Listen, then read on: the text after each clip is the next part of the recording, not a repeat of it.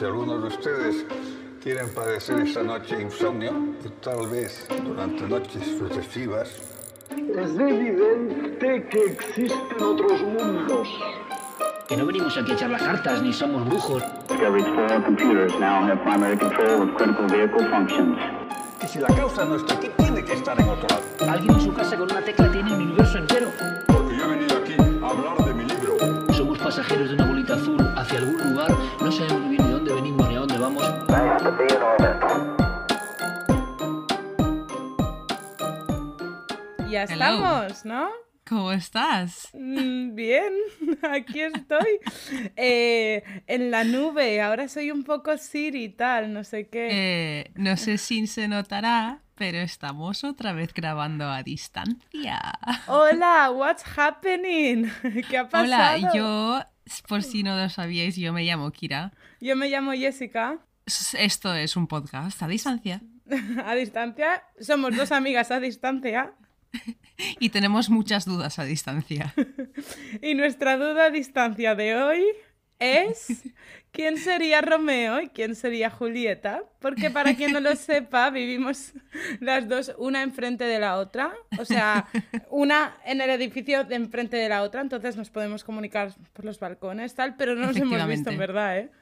No, no nos hemos visto, pero porque yo tengo balcón en mi habitación y tú no tienes balcón. en- Bueno, tú, tu balcón de tu habitación no da a este lado. ¿Y por qué estamos Exacto. hablando de balcones y de habitaciones y de que no nos hemos visto? Pues porque tenemos COVID, chicos. Hola, what's happening?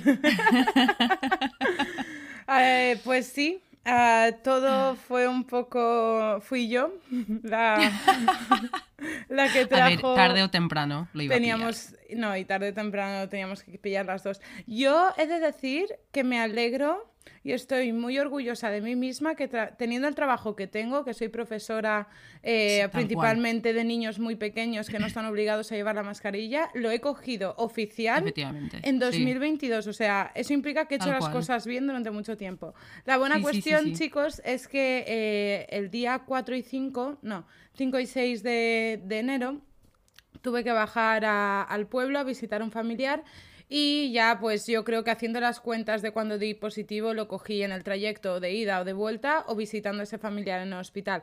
Y Tal además, cual. claro, fui al hospital, que es una zona que a lo mejor Exacto.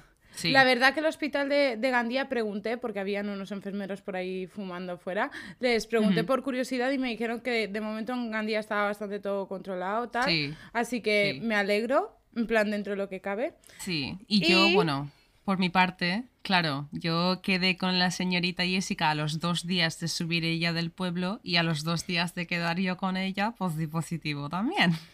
Pero, y tengo que Pero decir... fíjate que nos vimos solo una hora con todo abierto.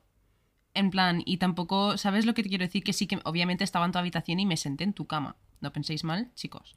Eh, pero, pero aún así me parece in- increíble que a los dos días de verte, contados, ¿eh? Contados. Esa noche empecé a tener fiebre a saco. Que bueno, obviamente notaréis que estamos bien ahora, pero han pasado unos días intensos. Sí, y también tengo que decir que me parece curioso que yo se lo haya pasado a Kira y que Kira haya tenido unos síntomas más fuertes que los míos. Bastantes. Y además que a ti la baja del trabajo te dura menos que a mí. Sí, a mí me dieron, es que depende del centro de salud, pero a mí me dieron siete días, pero a mí me dieron siete días porque trabajo desde casa. Eh, En plan.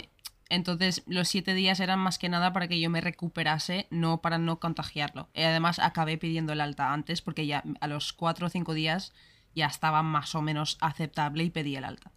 Porque Claro. no o sea, pedí el alta, pero no estoy fuera de. Sigo en confinamiento, chicos, no me estoy saltando eso, la cuarentena ni nada de eso. Simplemente pues puedo trabajar desde mi habitación porque trabajo desde casa.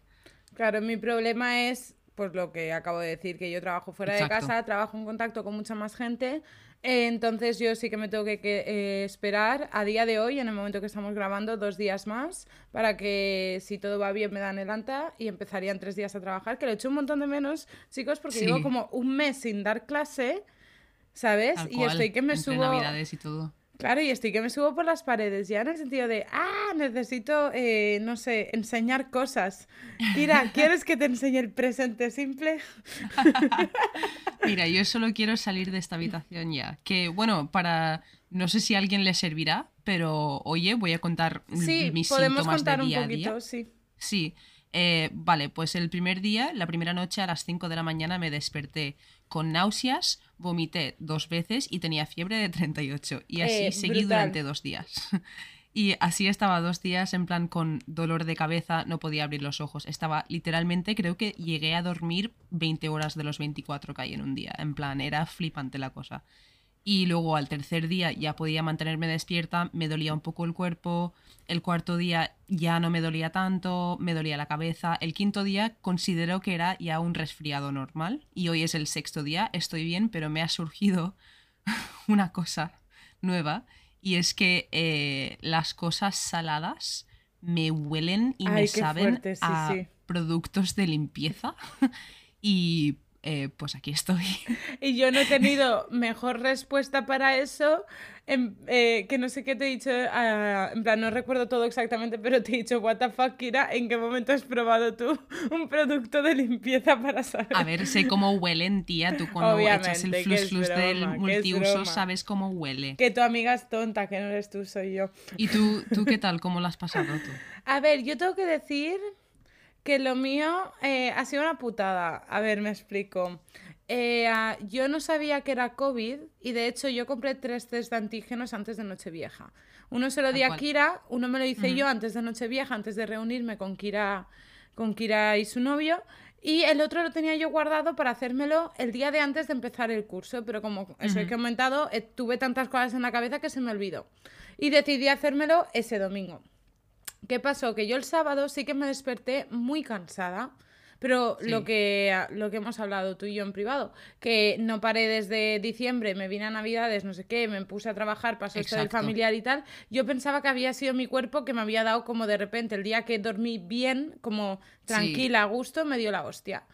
Pero eh, fue el día que yo quedé con Kira. Al día siguiente estaba muchísimo más cansada y a, ahí a las 5 de la tarde yo tenía calor. Mm, Tenía calor, o sea, me encontraba cansada y tenía calor. Me tomé la temperatura y tenía 37,4. Con 3,4 más o menos. sí. Y para mí es muy raro. Y ya me hice el antígenos que me faltaba, di positivo y por la noche sí que llegué a tener 38, que fue la única noche, creo que tuve 38, 38 con Sí. 2 o así. Fue la única noche que tuve y después a partir de ahí lo que me duró es cansancio, Sí, eh, eh, sensación de ir súper lenta en la vida, que me costaba procesarlo todo un montón. Sí, eso os lo, os lo evidenciará mi investigación de hoy, por ejemplo, que la hice cuando estaba en ese mood de eh, cerebro COVID, así que ni me acuerdo yo de lo que pone ahí. Y también tengo que decir que a mí lo que me pasó es dolor de cabeza constante y dolor de Sí. espalda. Pero también me bajó la regla. Eh, yo tuve putada. COVID y regla, chicos. Eso es, Eh, mira, una putada. También tuve una cosa muy curiosa que nunca me había pasado, que se lo comenté a Jessica, que tuve una cosa que se llama migraña ocular, ¿vale? Y no es la migraña de toda la vida que te pasa en el ojo, sino que eh, es una cosa que yo de repente, ¿vale? Y esto me pasó cuando estaba investigando este caso. Estaba mirando la pantalla y de repente veía que las letras, como fuera de mi visión directa, estaban moviéndose, ¿vale? Y me quedé muy loca y dije, me tomé la temperatura, digo, tengo fiebre, estoy alucinando, en plan, ¿qué cojones me pasa? Y lo busqué en Google y a medida que iba pasando el tiempo y a medida que yo iba leyendo sobre esto, todo mi campo de visión en el ojo derecho empezó a moverse. En plan, menos mi punto de donde estaba mirando justamente lo que es la visión periférica, pues todo eso me estaba moviendo como si hubiese una ola de calor o algo, ¿sabes? A mí Y eso me ha yo pasado. flipándola. Yo flipándola, tío. Y no, no me dolió ni nada. Y me duró como 20 minutos y se me fue. Tía, ¿no te dolió ningún día la espalda? Ayer. Ayer me dolió la espalda, la parte de abajo de la espalda, tío. t- Dormí con un cojín entre las piernas porque es que no podía. Yo es que tengo, o sea, ha coincidido en mi trabajo también que varios compañeros hemos caído enfermos de, de COVID y coincido con dos compañeros más que los, eh, a los tres nos dolía la espalda los primeros días. Sí, Marcos, cuando mi novio, cuando le comenté que me dolió la espalda, me dijo que él había leído que estaba el COVID también podía dar problemas lumbares. ¿Qué no da el COVID? Mm, yo estoy flipando. Con lo del sabor he flipado porque obviamente durante estos dos años pues hemos leído muchas cosas sobre personas que han perdido el sabor o se les modifica o no sé qué. Y yo esta mañana me desperté y digo, uy, mi habitación huele un poco raro, ¿no? Y, y bueno, pu- pasado el tiempo y he abierto todo y luego me ha entrado mi novio un sándwich y digo, hostia, el sándwich huele a flus flus de cocina. ¿Qué está pasando aquí? cocina. En plan, y em- probé unos Pringles igual, el café también. eh, mm, no sé, chicos. Yo quiero decir que lo pasé eh, a nivel físico de síntomas bastante bien, en el sentido de no me dieron síntomas muy fuertes. Y esto en parte es una a la exposición del virus de estos dos todo este tiempo, pero sobre todo por el tema de la vacuna. Quiero decir, Obviamente. Chicos, que si he mencionado también el tema de que la enfermera cuando fui al hospital me dijo que estaba medianamente todo bastante controlado, es porque muchísima gente está vacunada y hace que, aunque puedas coger el virus, lo coges mucho más fuerte, eh, más leve, perdón, y al cogerlo más leve evitas hospitalizaciones y hospitalizaciones en UCI, ¿sabes? Y Yo- defunciones, quiero decir, O así sea- por consejito de primer Sí. capítulo del año grabado en el 2021. Estoy totalmente de acuerdo porque yo esos tres primeros días, eh, si no hubiésemos estado, en plan, si esto hubiese sido algo que me hubiese dado en otro momento y no estábamos de pandemia o lo que sea, hubiese ido a urgencias, así de mal me encontraba. Pero como se sabe ya en todos los lados las síntomas que son realmente preocupantes y no sentía ni presión en el pecho, ni me faltaba el aire, ni ninguna de esas cosas más preocupantes, pues lo aguanté, me jodí, me quedé en mi habitación, me traían la comida a la puerta y yo arrastrándome para cogerla, en plan, eh, y ya está. Pero no quiero ni pensar lo que hubiese sido eso sin estar vacunada. No, Eh, porque además yo tengo la moderna, que se supone que esa con la Omicron es buena. No, y ya no, eh, y ya no solo eso. Yo lo que pensaba es cómo ha tenido que pasarlo la gente, una, que la ha cogido eh, sin la vacuna, y dos, la gente que ha llegado a estar en el hospital. O sea, Eh, yo estuve hablando decir, esta mañana con Uf. eh, una chica en el trabajo porque me estaba preguntando que qué tal, tal, y me comentó que otro compañero de trabajo también lo cogió, había estado una semana en casa, más o menos las mismas síntomas que yo, pero que el suegro de ese chico está ahora mismo, tienen la misma edad y que se sepa no tiene ningún problema de salud así extraño ni nada y está en la UCI. Es que tú nunca sabes si te va a coger para irte a la o no. De hecho, O sea, eh, a- yo creo que para la gente, o sea, es una ruleta para todos, pero la gente que está vacunada, pues en vez de tener eh, en la ruleta 50 en negro, 50 en rojo, pues tienes 75 en negro y 25 en rojo. Y la gente que no está vacunada, pues lo al revés, 75 en rojo. Y ¿sabes lo que te quiero decir con esta metáfora extraña que me estoy inventando? Sí, sí, sí, y de hecho, no me acuerdo ahora del nombre del chico, pero recuerdo que cuando estuve en Navidades en el pueblo vi una noticia en Antena 3 que decía que un señor que era, a lo mejor la cago, ¿eh? pero creo que era luchador de esto de MMA o no sé qué, Sí, sí, no me que acuerdo era su nombre, pero sé lo que antivacunas, eh, cogió el COVID y era joven, en plan, creo que tenía 38, Sí. 40 años, en plan, y un tío Sí. deportista que hace mucho deporte, Sí. ta, ta, ta, que se cuida, cogió COVID y creo que, creo que falleció, o no lo sé. Es que el problema de que- esto es que eh, se nos olvida pensar que los virus evolucionan tal cual cualquier otra especie y las especies para qué evolucionan para sobrevivir, ¿vale?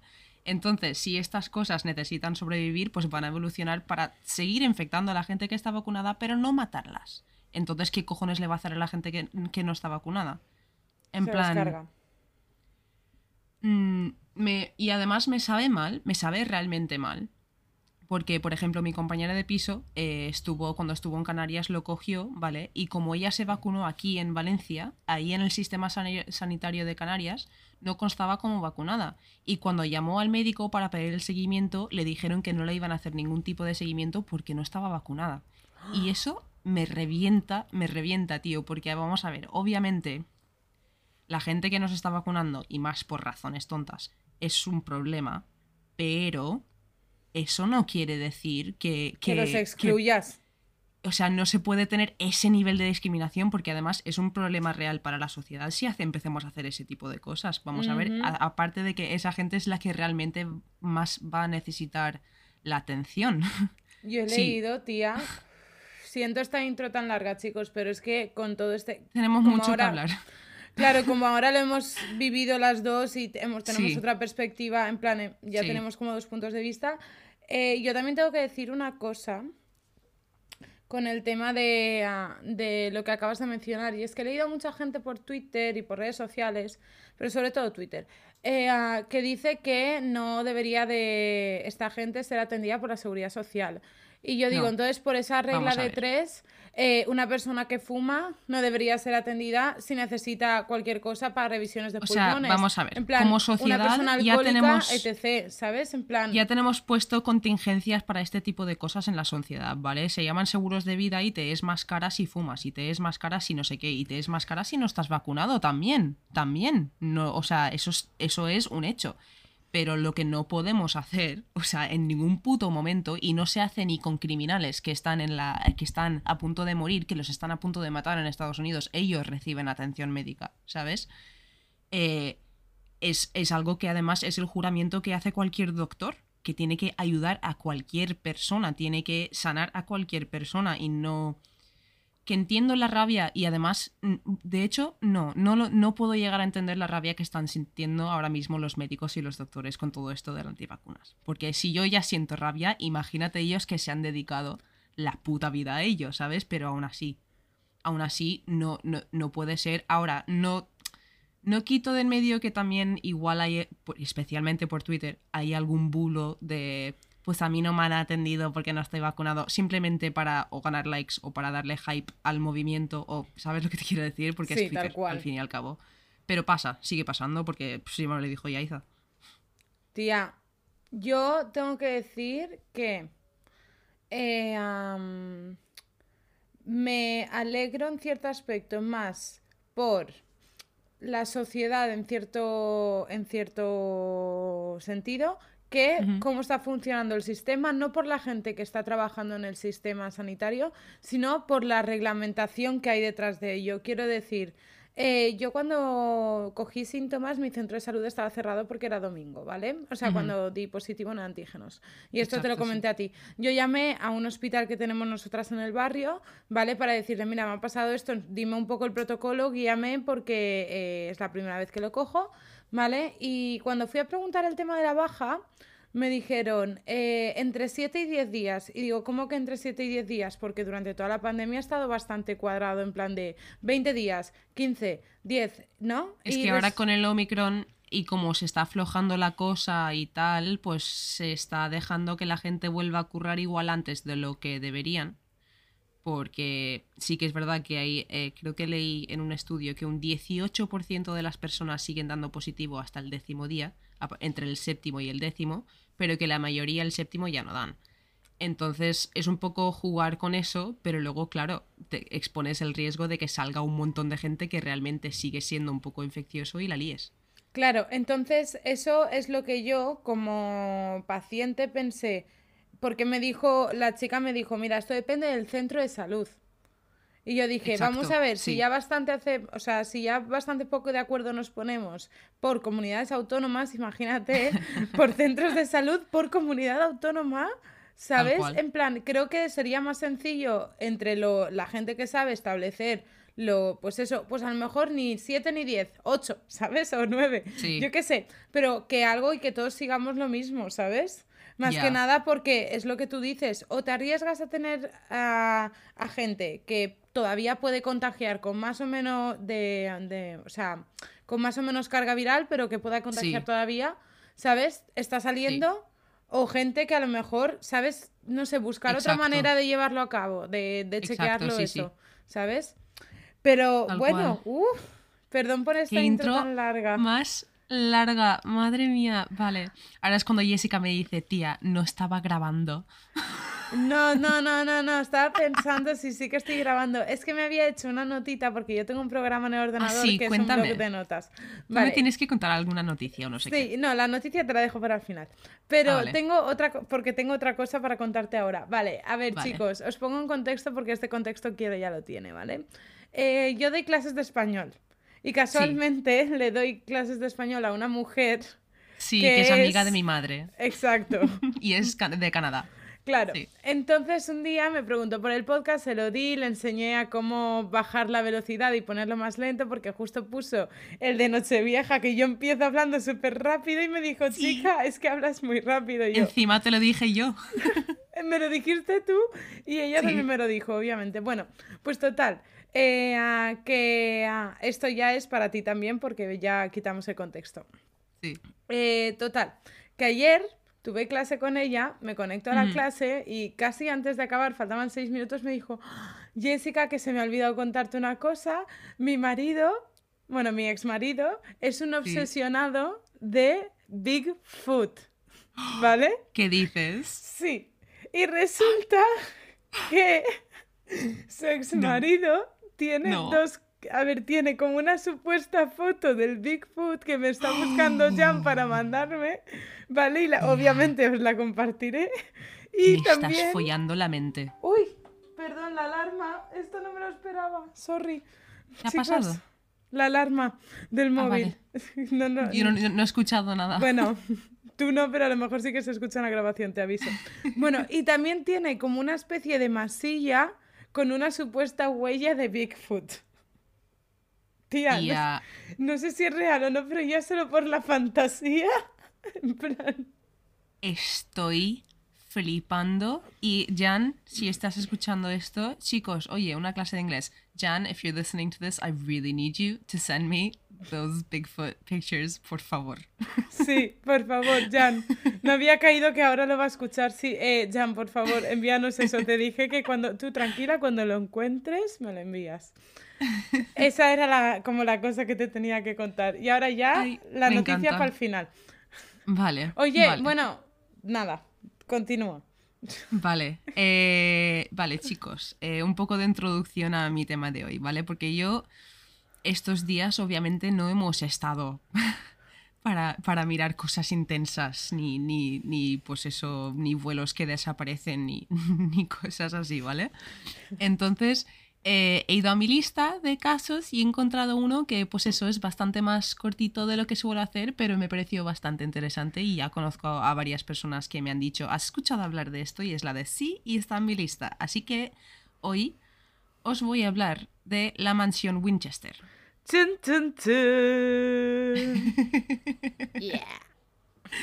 Vale. Me encanta. Eh, la mansión Winchester es, como indica su nombre, una mansión, ¿vale? Vale. Todos. eh, Una casa página, muy vale. grande, teacher.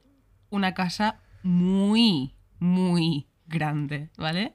Vale. Eh, ¿Qué tiene de especial esta mansión? O sea, Jessica, ¿tú qué sabes de esta mansión? ¿Sabes algo? A ver, yo tengo que decir que sí que sé cosas. No me acuerdo tanto de la historia de la casa, sino me acuerdo mucho de la construcción. Vale. ¿Vale? Pero por no hacer spoiler, porque la historia es importante y no quiero cagarla, eh, es una casa muy grande, muy grande, muy grande, que tiene Sí. cosas aleatorias como eh, a lo mejor tiene como 60 escaleras, ¿vale? En plan, Efectivamente. y 60 escaleras que dan a una pared que no hay puerta. Efectivamente. Eso es para, Vale. eso es como para picaros el gusanillo. ¿Sabes? Sí. Eh, esta casa es impresionante y necesito ir a verla algún día, ¿vale? Mm, Eh, te acompaño, teacher. Vale, empecemos por el principio. Eh, vale, esta Once mansión originalmente fue el hogar de una mujer llamada Sarah Winchester, ¿vale? Que ella nació originalmente como Sarah Pardee en el año 1840 y algo. No lo tengo apuntado. Y aquí vemos mi cerebro COVID, ¿vale? Eh, vale, Sarah era, eh, bueno, era una arquitecta autodidacta, digamos. Eh, vale. Me y también bien. era viuda del inventor del rifle de repetición del rifle Winchester, William Winchester. Vale. Ajá. Eh, ¿Sabes Uh. algo de estos rifles? Ah, no, sé que es una marca, no sé si actualmente sigue, pero que ha sido una marca muy famosa, Sí, muy conocida. originalmente era de ropa, luego era de rifles. No sé si es el mismo Winchester que es la marca de tabaco, eso no lo he mirado, pero podría ser, oye, no lo sé. Oye, eh, Eh, muy ya bien sabemos, pensado. las familias americanas lo hacen, se hacen con el Monopoly de todo, así que. hmm. Eh, vale, pues eh, estos rifles, piensa que estamos hablando del siglo XIX, ¿vale? Finales del siglo XIX, tal. Eh, estos rifles, cuando se crearon, tuvieron un boom eh, durante Vale, la un guerra segundo. civil. Eh, tengo que dar eh, un contexto, gente. Vale, eh, mis vecinos están en obras, habían parado, ¿vale? Pero ahora estoy volviendo a escuchar ruidos, así que yo lo siento mucho. Kira, si Yo, de después mi lado, puedes Discord, yo no te lo escucho silencio. nada. Vale, perfecto. Vale, no, oye chicos, vamos a ver, esto es un capítulo de distancia que... que- que es- Esto es lo que COVID hay. Y estamos, tenemos COVID y estamos grabando, yo creo que con eso es suficiente. Vale, proceda, por Dice favor. antes de morirse. Mm, Perdón, vale. Vale. Eh, ¿Dónde estaba? Vale, pues estos rifles tuvieron... eh, has- tía, te has... Has arruinado mi chiste buenísimo, que era que estos rifles tuvieron un boom muy grande durante la guerra civil. Podrías haberlo contado otra vez, no lo he pensado. O sea. Da igual, da igual. Vale. No pasa nada, no pasa nada. No sufres, Me río va. si quieras, si quieres. Vale, luego en edición lo meto. Vale, eh, bueno, pues obviamente los rifles Winchester fueron un favorito eh, durante la Guerra Civil estadounidense y marcaron un paso muy importante en la historia de armas de repetición y la guerra en general en Estados Unidos, ¿vale? Eh, vale. Pues eh, Sarah Winchester eh, llegó un momento en el que su vida empezó a ir bastante mal eh, porque tuvo una hija pequeña con su marido antes de que él muriese y a las pocas semanas esta hija murió por una enfermedad llamada marasmo Uh, y poco después murió su marido William Winchester y esto ocurrió en 1881 vale. seguido pocas semanas por su suegro. Entonces, eh, esta mujer en un espacio de un año dos años perdió a todas las personas que le importaban, ¿vale? Eh, entonces, claro, como si habéis escuchado el capítulo de Houdini, sabréis que en esta época, pues los mediums eran algo muy común y de hecho la gente no pensaba mal si ibas a uno, era lo más normal del mundo y era un trabajo bastante respetuoso. Eh, entonces ella pues iba de medium en medium, en plan, pues eso, intentando buscar la razón por la cual le habían pasado estas cosas, porque el espiritismo estaba muy de moda. Y al final dio con uno de Boston, ¿vale? Eh, vale. Se dice, vale, se dice que Sara, aparte de esto, estaba teniendo en su propia casa experiencias paranormales, pero no hay ninguna prueba escrita de esto, no hay ninguna prueba escrita de que fuese Vale. verdad. Y esto lo digo porque sí que hay pruebas escritas de otras cosas que voy a contar luego. Entonces, justamente de esto no es algo que pues se podría haber dicho para añadir a la historia, ¿no? Vale. Eh, Entiendo, pero bueno, este medium, eh, este medium, supuestamente utilizando la voz de su marido difunto, le dijo Uh, que todas estas cosas estaban pasando porque había una maldición en su familia y que tenía que vender todo lo que tenía, viajar al este y tenía que construir una casa continuamente sin parar para ahuyentar a los espíritus de la gente que había sido víctima de los rifles Winchester. ¿Vale? Dios. Sí, el medium le dijo que si dejaba de construir la casa en cualquier momento, moriría. Vale, esta es la parte que yo sí que recordaba, pero no recordaba la parte anterior. Sí, vale, vale. Esto es, es muy fuerte, ¿eh? Es, es muy hardcore y también podría ser al- algo de, ley- algo de leyenda mezclado con algo de verdad. ¿eh? Porque sí que es verdad que la casa estuvo construyéndose mucho tiempo, ¿vale? Y Vale. voy a explicarte cómo pudo hacer esto, porque tú me dirás, eh, ¿y el dinero? Vale. Cuando su marido y su suegro murieron, ¿vale? Ella recibió una herencia de 20 millones de dólares. Que equivale Dios. a. Y déjame intentar leer esta cifra, ¿vale? Vale. Equivale a 507 millones 172 mil 414 dólares. Dios Actuales. mío, cuánta pasta, loco. Aparte de eso, ¿vale? También obtuvo una participación del 48% en la, en la empresa de los Winchester Repeating Arms, ¿vale? ¿Sí? Eh, se convirtió en una de las mujeres más ricas del mundo en ese momento y la empresa le garantizaba Hombre. unos mil dólares al día que hoy en día, en dinero de, de 2020, ¿vale? Hasta las últimas cifras que Venga, tenemos va. con estas cosas, serían 27.000 euros al día. Dios. Dios, Vale, eso es ahora entiendes. muchísima pasta. Ahora entiendes cómo podía tener a gente trabajando constantemente en su casa. Hombre, y tanto. Vale, Tía. pues eh, después de estar buscando mediums y hablar con este tío y encontrar un sitio, en 1884 compró una granja de 8 habitaciones, ¿vale? Que estaba todavía en construcción. Vale. Eh, vale. Este, esta granja se encontraba en el Valle de Santa Clara, que está en San José, en California, ¿vale? Y, vale. Eh, imagínate esto. Había gente eh, trabajando en la casa día y noche sin parar, literalmente, como las obras que estás viviendo tú ahora mismo, pero literalmente sin un segundo de descanso, ¿vale? Dios mío, me vuelvo loca. Y ella misma hacía de arquitecta y daba todas las instrucciones, ¿vale? Y se dice que desde 1884 hasta su muerte 38 años después, en 1922, se estuvo construyendo la casa. Dios mío de mi vida. Sí. Dios mío. Sí, Son muchos Eh. años, es mucha pasta invertida en esa casa. es demasiado. Y muchísimo ¿vale? trabajo. Sí, vale. Eh, pues originalmente el terreno de Winchester en total era de unos eh, 500.000 metros cuadrados, ¿vale? Dios. Aunque hoy en día se ha reducido a tan solo unos pequeños 24.000 eh, metros cuadrados para contener solo la casa, su jardín y lo necesario, ¿vale? Perdón.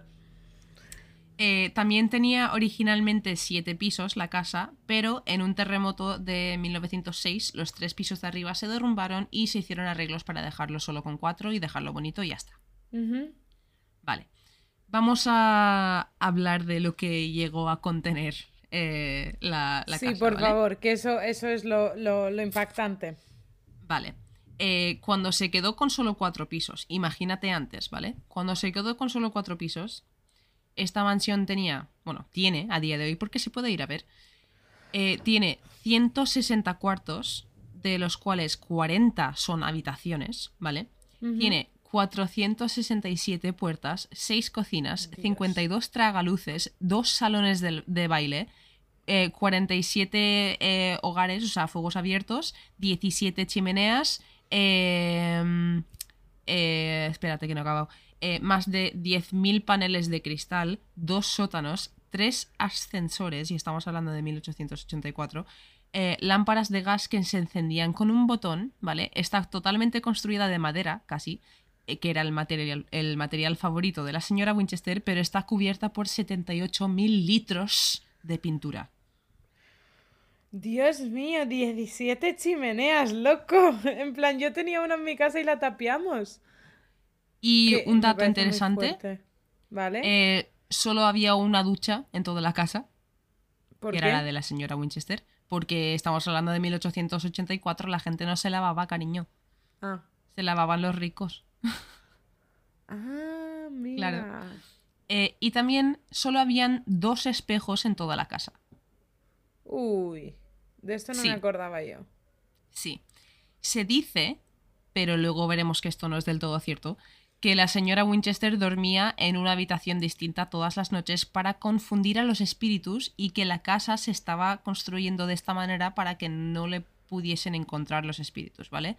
Eh, se construyó con un montón de puertas y escaleras que no llevaban a ningún lado, ¿vale?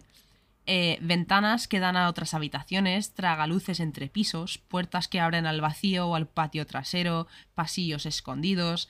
Eh, un dato que me pareció muy interesante. Tiene una ventana con un panel único, ¿vale? Diseñado por Tiffany, Tiffany mismo, en plan, el, el- el creador de Tiffany, de la marca Tiffany, ¿vale? Eh, Sí. que refleja la luz del arco iris cuando pasa la luz del sol por el panel. Lo que pasa es que está puesto dentro de una habitación, por lo que no se puede ver el efecto. Entonces, ¿qué sentido Sí. tiene? Eh, pues dinero. Vale. Eh, vale, Joder. en Ya, qué 1906 fuerte, ¿eh? Es que es- impresiona. Yo he visto fotos y chicos, de verdad Quiero que impresiona. Necesito ir porque las fotos no le pueden hacer justicia a esa ¿Hablas, bestia, ¿hablas del tour? Eh, hay un, eh, no hablo del tour, hay un tour, pero no hablo del tour. Vale, yo quiero mencionar solo una cosilla. En el tour dice que tú tienes que ir con el guía y que como te salgas y te pierdas es tu puto problema, loco. Ah, que a lo jo- mejor hombre, no te encuentran, ¿eh? En Normal, plan, normal, normal. Sí, sí, sí, sí, sí. Que para que os hagáis idea de las dimensiones del recinto, Sí, ¿sabes? Que es, sí. es muy grande. Sí. Ya está, era eso.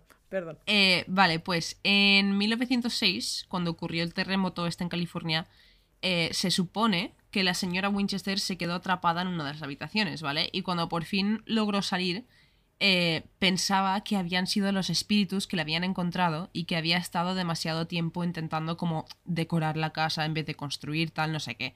Entonces, hasta desde 1884 hasta 1906, ella vive en la casa. Pero cuando pasa esto, se pira de la casa. eh, la construcción sigue y ella sigue yendo casi todos los días, ¿vale? Eh, pero ya no vive en la casa.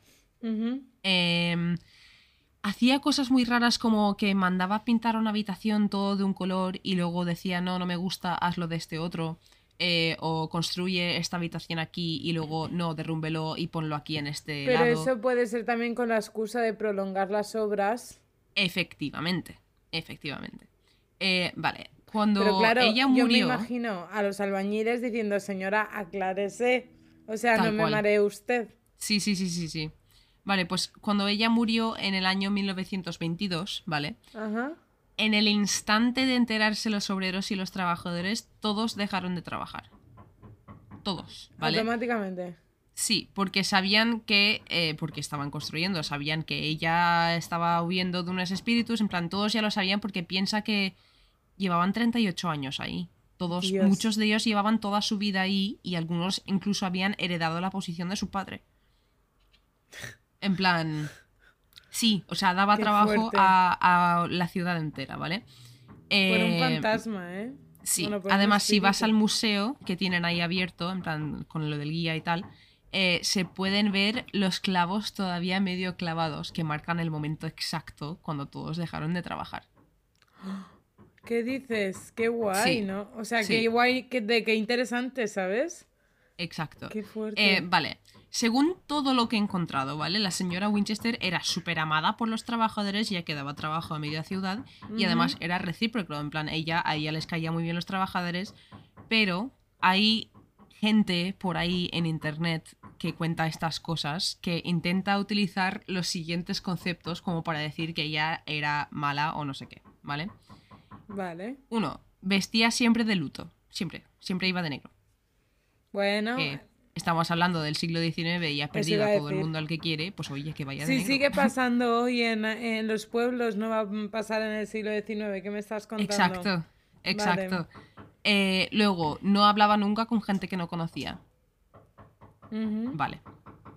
Tercero, no iba a eventos sociales. Esto, esto a mí personalmente me está empezando a sonar. No sé, Eso iba a decir. soy yo. La que ¿sabes? sigue aquí soy yo, te lo digo a ti. Eh, vale, no chismorreaba con las demás mujeres. Ay, chica. Eh, nadie sabía mucho de ella y las obras en casa eran como 24/7, por lo que tenía que estar haciendo muchísimo ruido.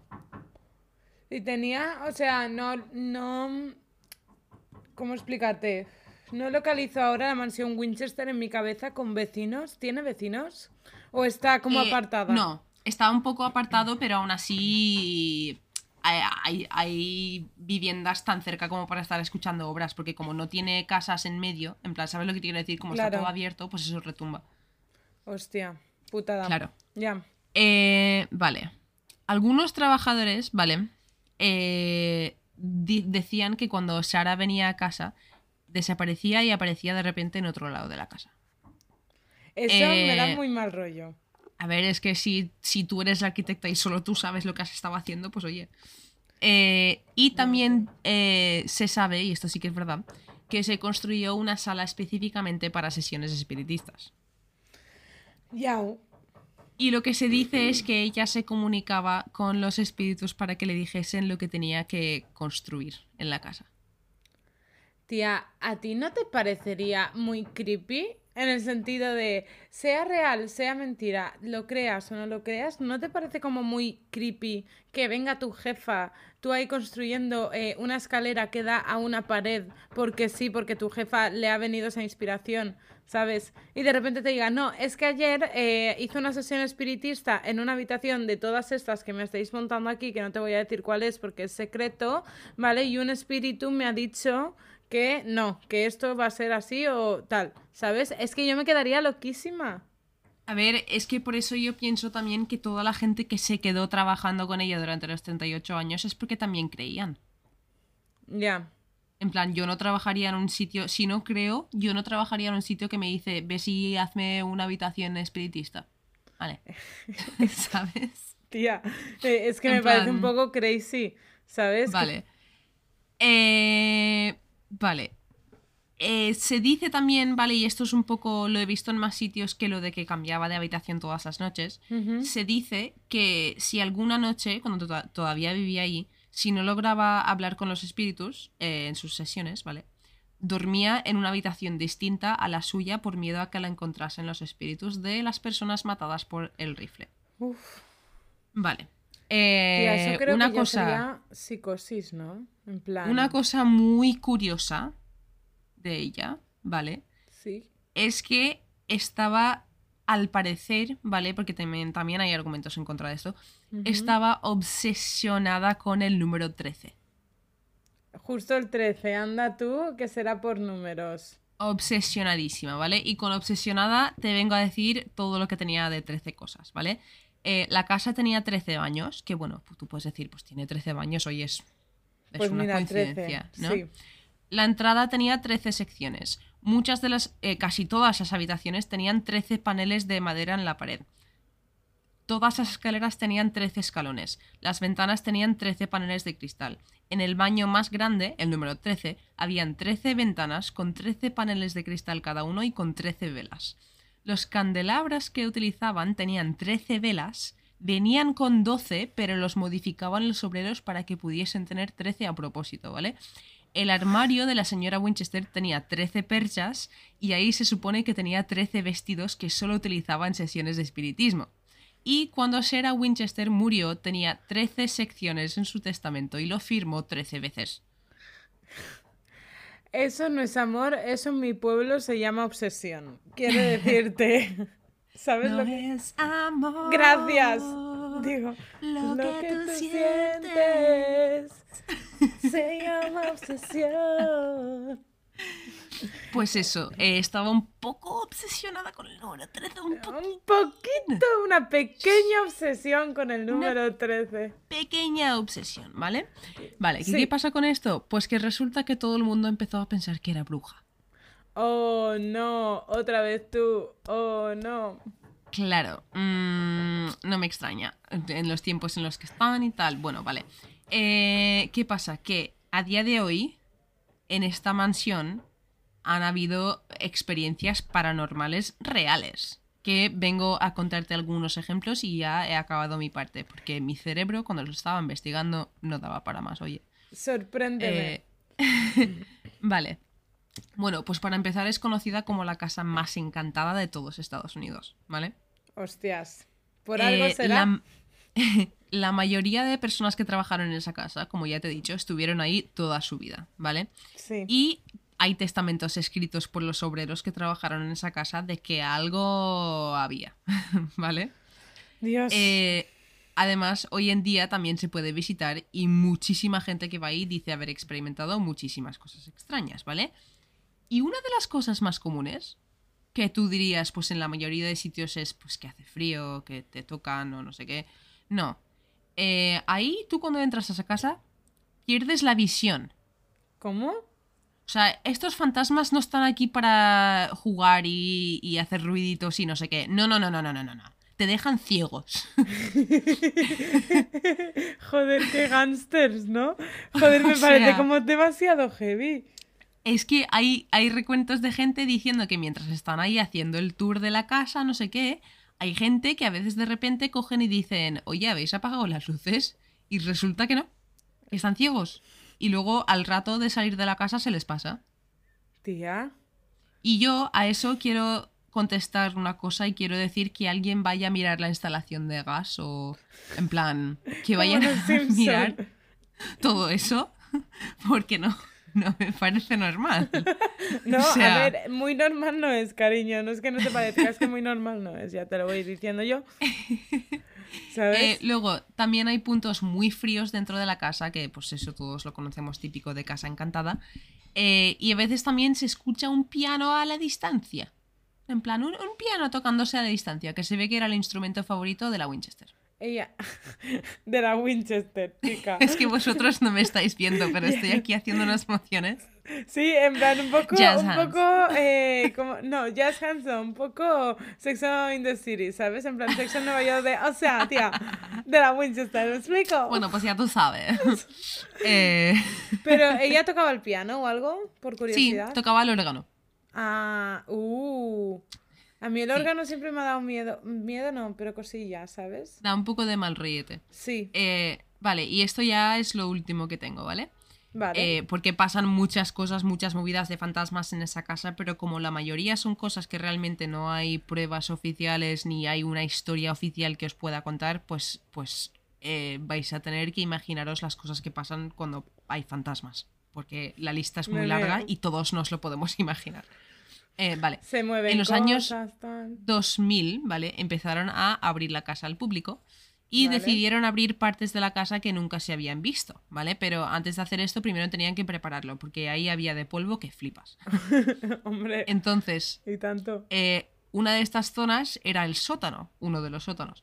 Eh, y estuvieron un buen tiempo arreglándolo y dejándolo guay, ¿vale? Y durante esta preparación, pues eh, la mayoría de gente que trabajó en la preparación de esta sala ya eran trabajadores que, que cuidaban la mansión, pero otros eran trabajadores que vinieron de fuera, eh, ¿sabes? En plan, pues eso, autónomos, cosas así, ¿vale? Eh, y durante la preparación habían muchos obreros nuevos trabajando, ¿vale?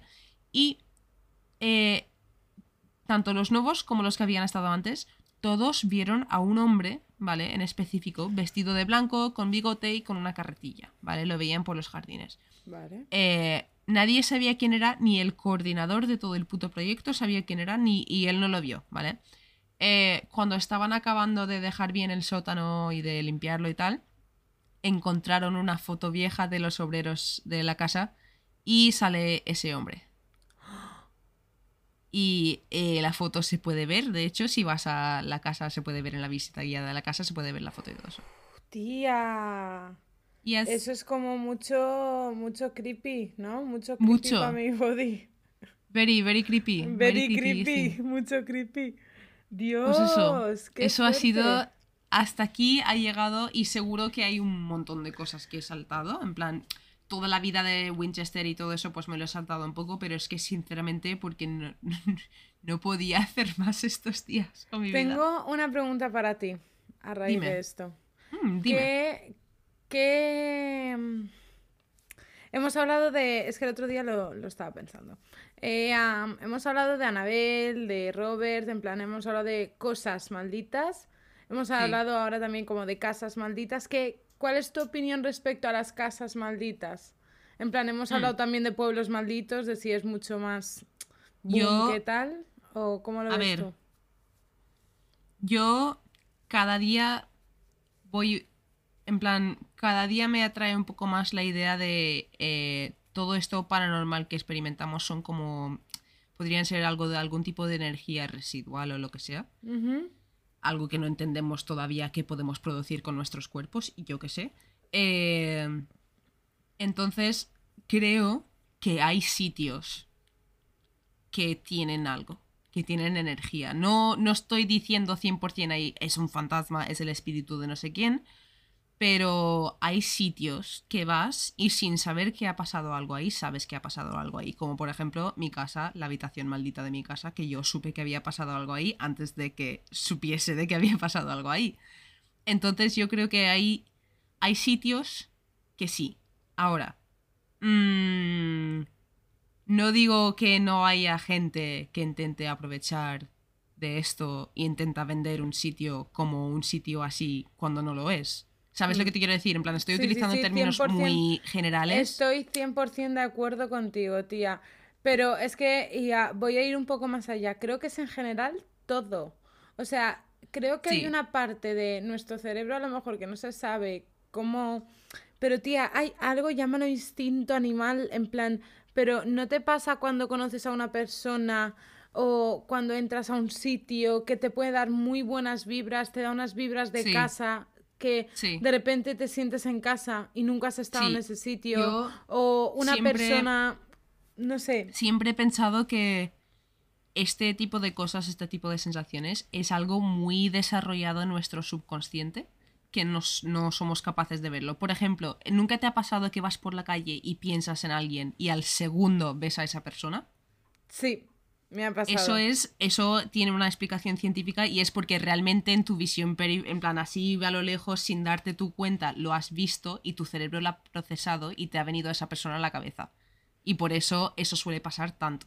Entonces yo creo que hay algo de eso en nuestro ser que cuando entramos a un sitio que ahí tiene mal rollo es porque sin saber que hemos visto algo, hemos visto a lo lejos un tío, yo qué sé, ¿sabes lo que O, te quiero tía, decir? O, por ejemplo, yo lo estabas diciendo y a mí me, me- en el caso contrario, en algo bueno, me he acordado de cuando entré a Versalles.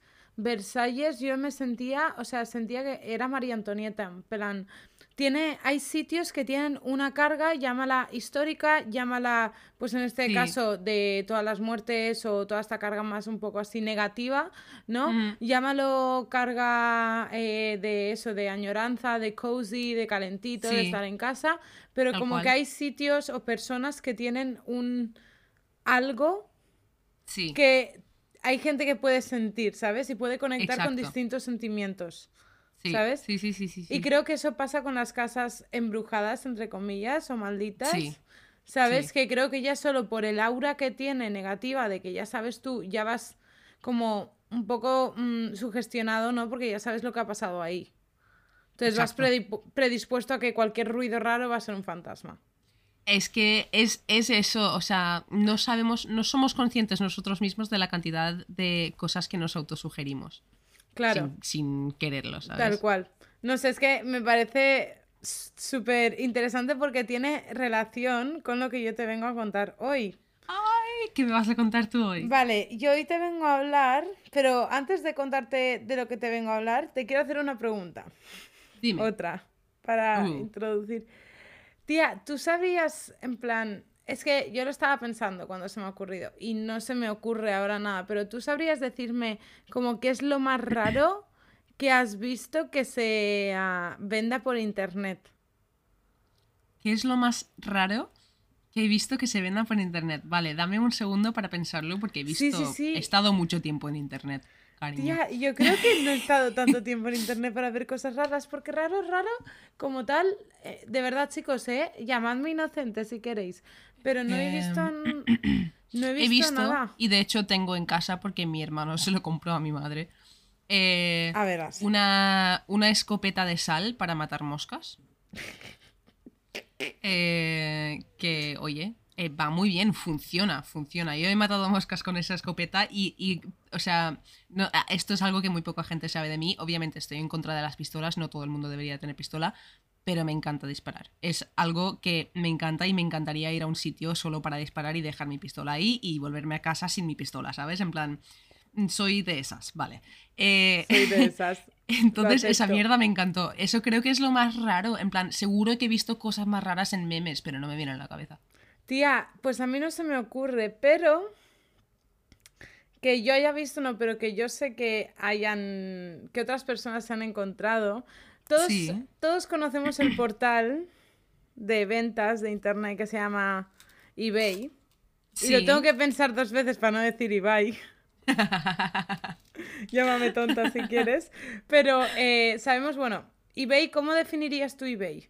Es como una especie Eh, de Amazon, Pero eh, de objetos que cada uno puede poner en venta y se pueden subastar, ¿no? Porque es que no, no he tocado yo mucho eBay.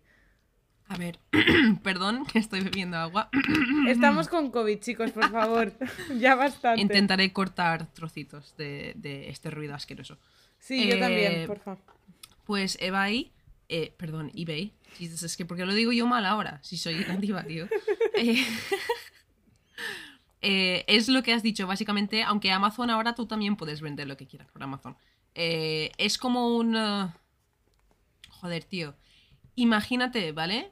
Forocoches, pero si se pudiese vender. En plan, no, no rollo Vale. que, al- que tú puedas comentar, sino que hay de todo, literalmente de todo. En plan, que Forocoches se supone que es de coches. Eh, hay literalmente de todo, pero tú puedes vender, literalmente puedes vender lo que quieras. Yo compré una cosa por eBay, por eBay una vez, una vez, ¿vale? Y nunca me llegó. Me compré un pendiente que era un dragón que pues era un pendiente normal, pero que se subía por la oreja y se quedaba como anclado ahí arriba y estaba guapísimo. Me costó un euro, nunca me llegó, no me quejé. Bueno, vale, tiene sentido. entiendo, entiendo. Tía, Vale, pues ¿y yo qué, es que... qué has visto tú en, en eBay? Yo no he visto, pero sí que he visto imágenes que a priori no parecen falsas y lo he visto en varios artículos, ¿vale? Que una cosa así como aleatoria que se ha vendido, ¿vale? Son eh, 26 cabezas reducidas, ¿vale? De, bueno, de tribus aztecas creo que eran, o, bueno, latinoamericanas, ¿vale? Y que eran reales.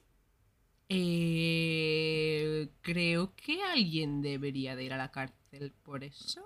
En plan... ¿Cómo... ¿Qué, Vale. ¿Qué tipo de falta de respeto es ese macho? Vale, en plan, ahí está el nivel. Bueno, pues eBay, como mm, Blanca iba a decir, te iba a llamar Blanca como mi hermana, como Kira ha dicho, ¿vale? Es un sitio que cada persona puede subir lo que le salga de los huevos, ¿no? Entonces, Sí. pues un día eh, apareció una- un anuncio con el siguiente título. Caja D-Book encantada, caja judía de vinos. Vale. ¿Vale? Entonces, pues sí, chicos, hoy os vengo a hablar de la historia de la caja de ebook. Vale, yo conozco poquito, poquito de esto, muy poco. Esto es como muy, muy, muy interesante por todo el revuelo que causó, ¿vale? Porque la caja Sí. fue viajando por ahí, dándose Sí. vueltas, ¿vale? Bueno, como, claro, imaginaos que estáis en eBay y el, el título es bastante llamativo, ¿no? En plan, es algo que te, que dices, uy, ¿qué Sí. pasa, no? Pero lo mejor no es el título, sino la descripción, ¿vale? Porque, claro, tú el título puedes decir, bueno, es una manera de vender un poco cuestionable. Exacto. Pero la descripción, ¿vale? Está el vendedor que se llama, bueno, cuyo nombre es Kevin Manis. Eh, bueno, este señor explica cómo adquirió este objeto y todos los males que le habían sucedido desde que el objeto estaba en sus manos. Por lo ¿Vale? menos es honesto, oye. Oye, pues sí, ¿sabes? Porque otro se lo hubiese callado. Pero lo cual. escribió todo, todo está en la, en la descripción, ¿vale? Y de hecho rogaba a los usuarios que pujaran por este objeto, ¿vale?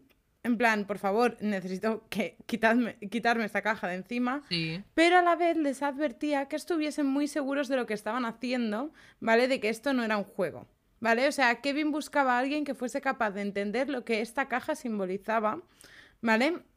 Y que tuviese Vale. conocimientos de la religión judía. Esto lo ponía todo en el anuncio, ¿vale? Vale. Entonces, ¿cómo llegamos hasta este punto? Bueno, pues esta historia empieza antes, eh, empieza, como he dicho antes, con Kevin, una mañana de septiembre del 2001, aunque la Wikipedia dice 2003, bueno, Vale. Hostia, es más reciente de lo que pensaba. sí, sí, sí, sí, es, dentro de lo que cabe, es bastante reciente, ¿vale? Eh, Kevin es un señor que es pintor y es restaurador de antigüedades, ¿vale? Pues un día Vale. este señor se fue en busca de nuevos objetos y cosas que él pudiese ahí como retocar, arreglar y tal, ¿vale? Y se fue a un mercado de, de estos que, bueno, en Estados Unidos tienen una tradición como muy guay que me encanta, que es los mercados de En Irlanda. garaje. Sí, en Irlanda a veces se hace también que sacas todo lo que te sobra al jardín de delante de casa, porque todos viven en casas ahí, y lo vendes. Tía, pues me parece, es que me parece súper cool. En plan, me parece algo que no sé por qué en España no se hace, porque no hay garajes. Pero bueno, en plan, porque en ser esa madre de Dios, que puede salir un garaje de mi pueblo. ¿Te imaginas bajar al local, en plan al local de los tíos del barrio que están ahí en un garaje y de repente ver un montón de mierda? En plan, es que somos de Estados Unidos. Bueno, la buena cuestión que se va a Portland, Oregón, a este mercado de garaje, ¿vale? Y bueno, supuestamente el mercado se vendió bajo la premisa de que todos los objetos que se encontraban allí habían pertenecido a una señora judía de 103 años de edad que, bueno, que pues Uh, vale. recientemente había fallecido. Bueno, ya la edad es lo que tiene, 103 años ya me parece una locura. Efectivamente. Bueno, Kevin eh, tenía como. Él siempre decía que tenía el poder de, o la habilidad de encontrar como. Esa cosa que dices, a priori parece una mierda, pero le lo podemos restaurar. Entonces él era Sí. como que se da muchas vueltas por los mercados y tal. Bueno, pues una vez eh, Kevin está ahí en el mercado, sí que es verdad que de primeras no le llama mucho la atención lo que ve, ¿vale? Solo Sí. se fija en un par de cosas que era un baúl y una caja de costura que, bueno, que Kevin dijo, a lo mejor lo puedo arreglar y lo puedo vender en, en mi tienda, ¿vale? Y Vale. sacarle un dinerillo. Bueno, total, que decidió llevarse estos dos objetos y cuando ya estaba en la caja, bueno, en la caja, bueno, tú sabes lo que montan ellos como la caja, ¿vale? Eh, cuando ya estaba allí, se fijó en algo que estaba entre todas esas montañas, ¿vale? Que era una vinocoteca que parecía estar hecha a mano, que, lo cual encarece el producto, o sea, es decir, más dinero, ¿vale? Exacto. Y él vio que además de, a pesar de estar viejo, el objeto parecía tener algo como de, de magia, ¿no? Algo de, de lo que un día Sí, fue, algo ¿no? que. Sí, sí. entonces él se imaginó como arreglándolo y tal, bueno, y exponiéndolo en su tienda. Total, que cogió, se fue, la cogió la, y la llevó a la caja.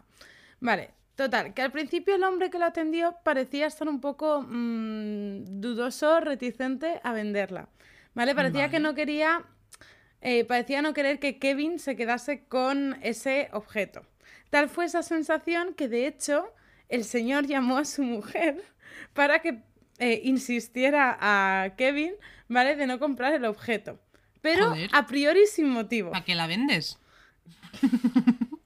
Claro. Yo también pensé lo mismo.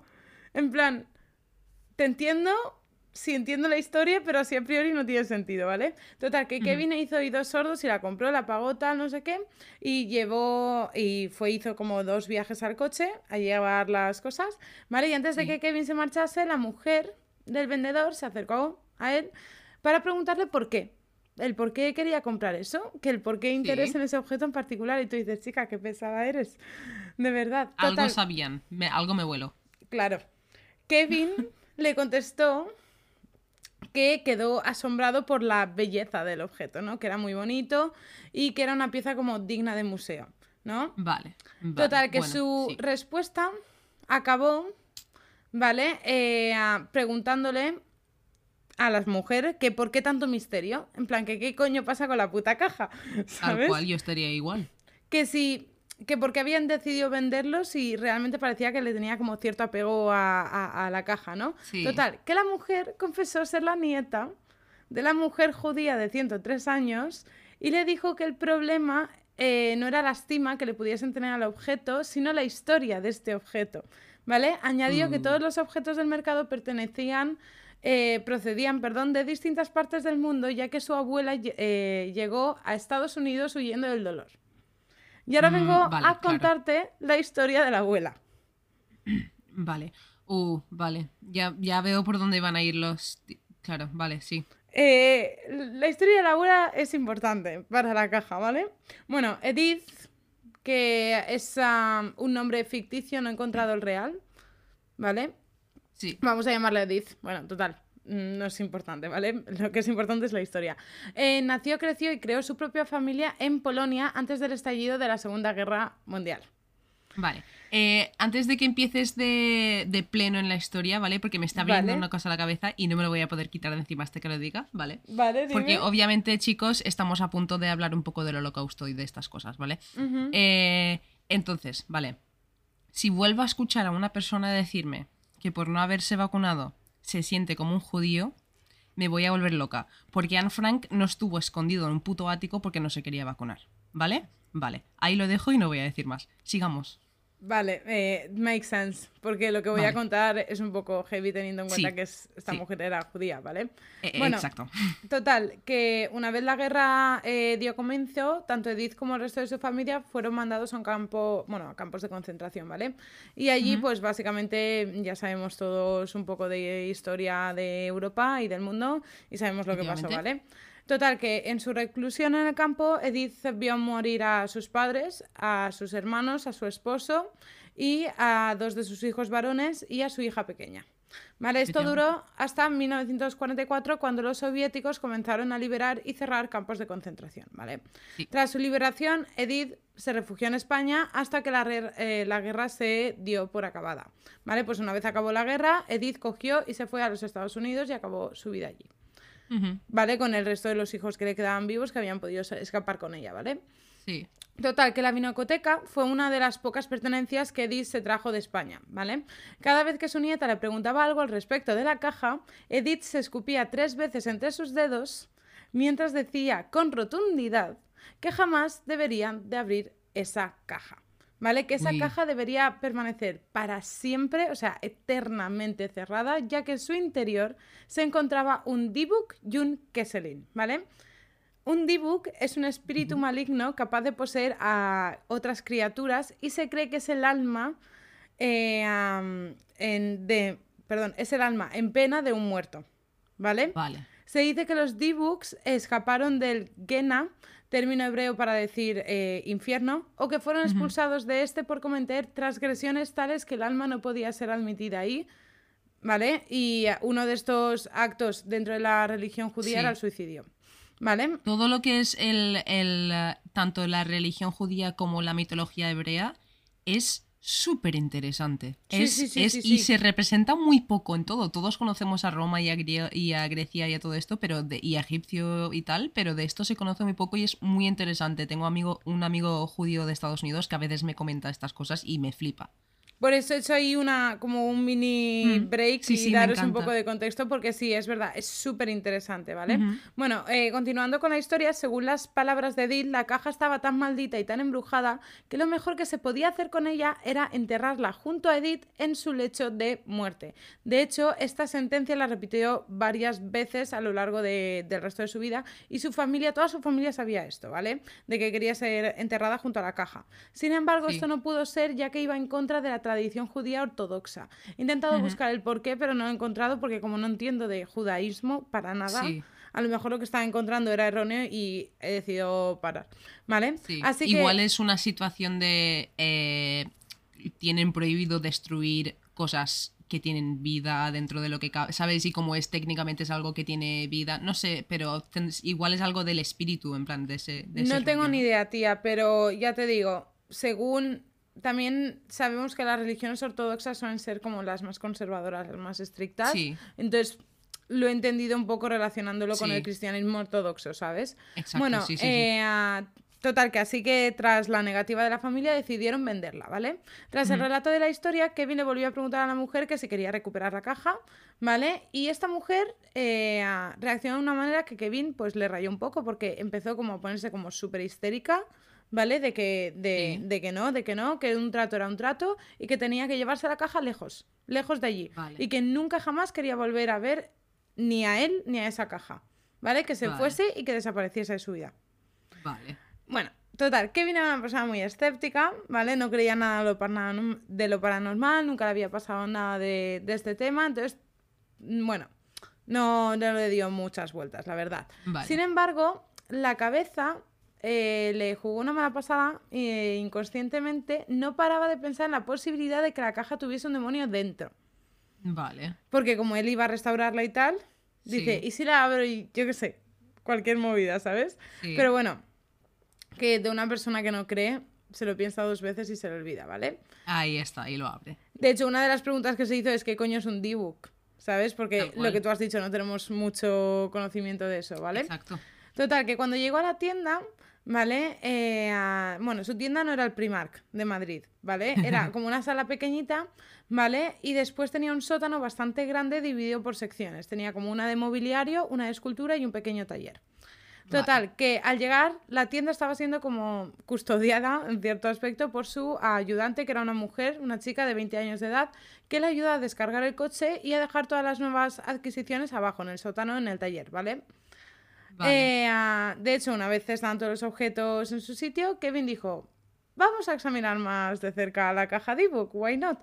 Eh, normalmente Kevin intentaba mantener toda la estética principal sin alternar, alterar perdón, nada dentro de su composición, sobre todo la externa, pero en el caso de Vinacoteca tuvo que romperla para poder abrirla ya que en la parte superior había un candado de bronce que no había manera de abrir. Lo intentó de todas formas y no podía Vale. abrirlo. Al conseguir hacer Vale. palanca con un destornillador, Kevin se dio cuenta de que la caja tenía un mecanismo especial, ya que sin ese candado, tanto las puertas del cajón, eh, las puertas de la caja como el cajón de dentro de la vinocoteca se abrían automáticamente. ¿Vale? Se abrían de par en par, Vale. dejando al descubierto lo que había dentro. Uy, uy, uy, uy. Claro, entonces, ¿qué hay dentro de la caja? ¿Qué hay dentro de la caja? Hay dos peniques del año 1920. Un mechón Vale. de cabello castaño y otro mechón de cabello rubio. Una What pequeña, una pequeña figura de granito que tenía la palabra shalom, que es una palabra hebrea para decir paz, y un pequeño cáliz. Sin embargo, aquí no acaba lo particular, lo extraño, lo random. No, no, ya claro que... no, si se ha abierto la caja. Claro.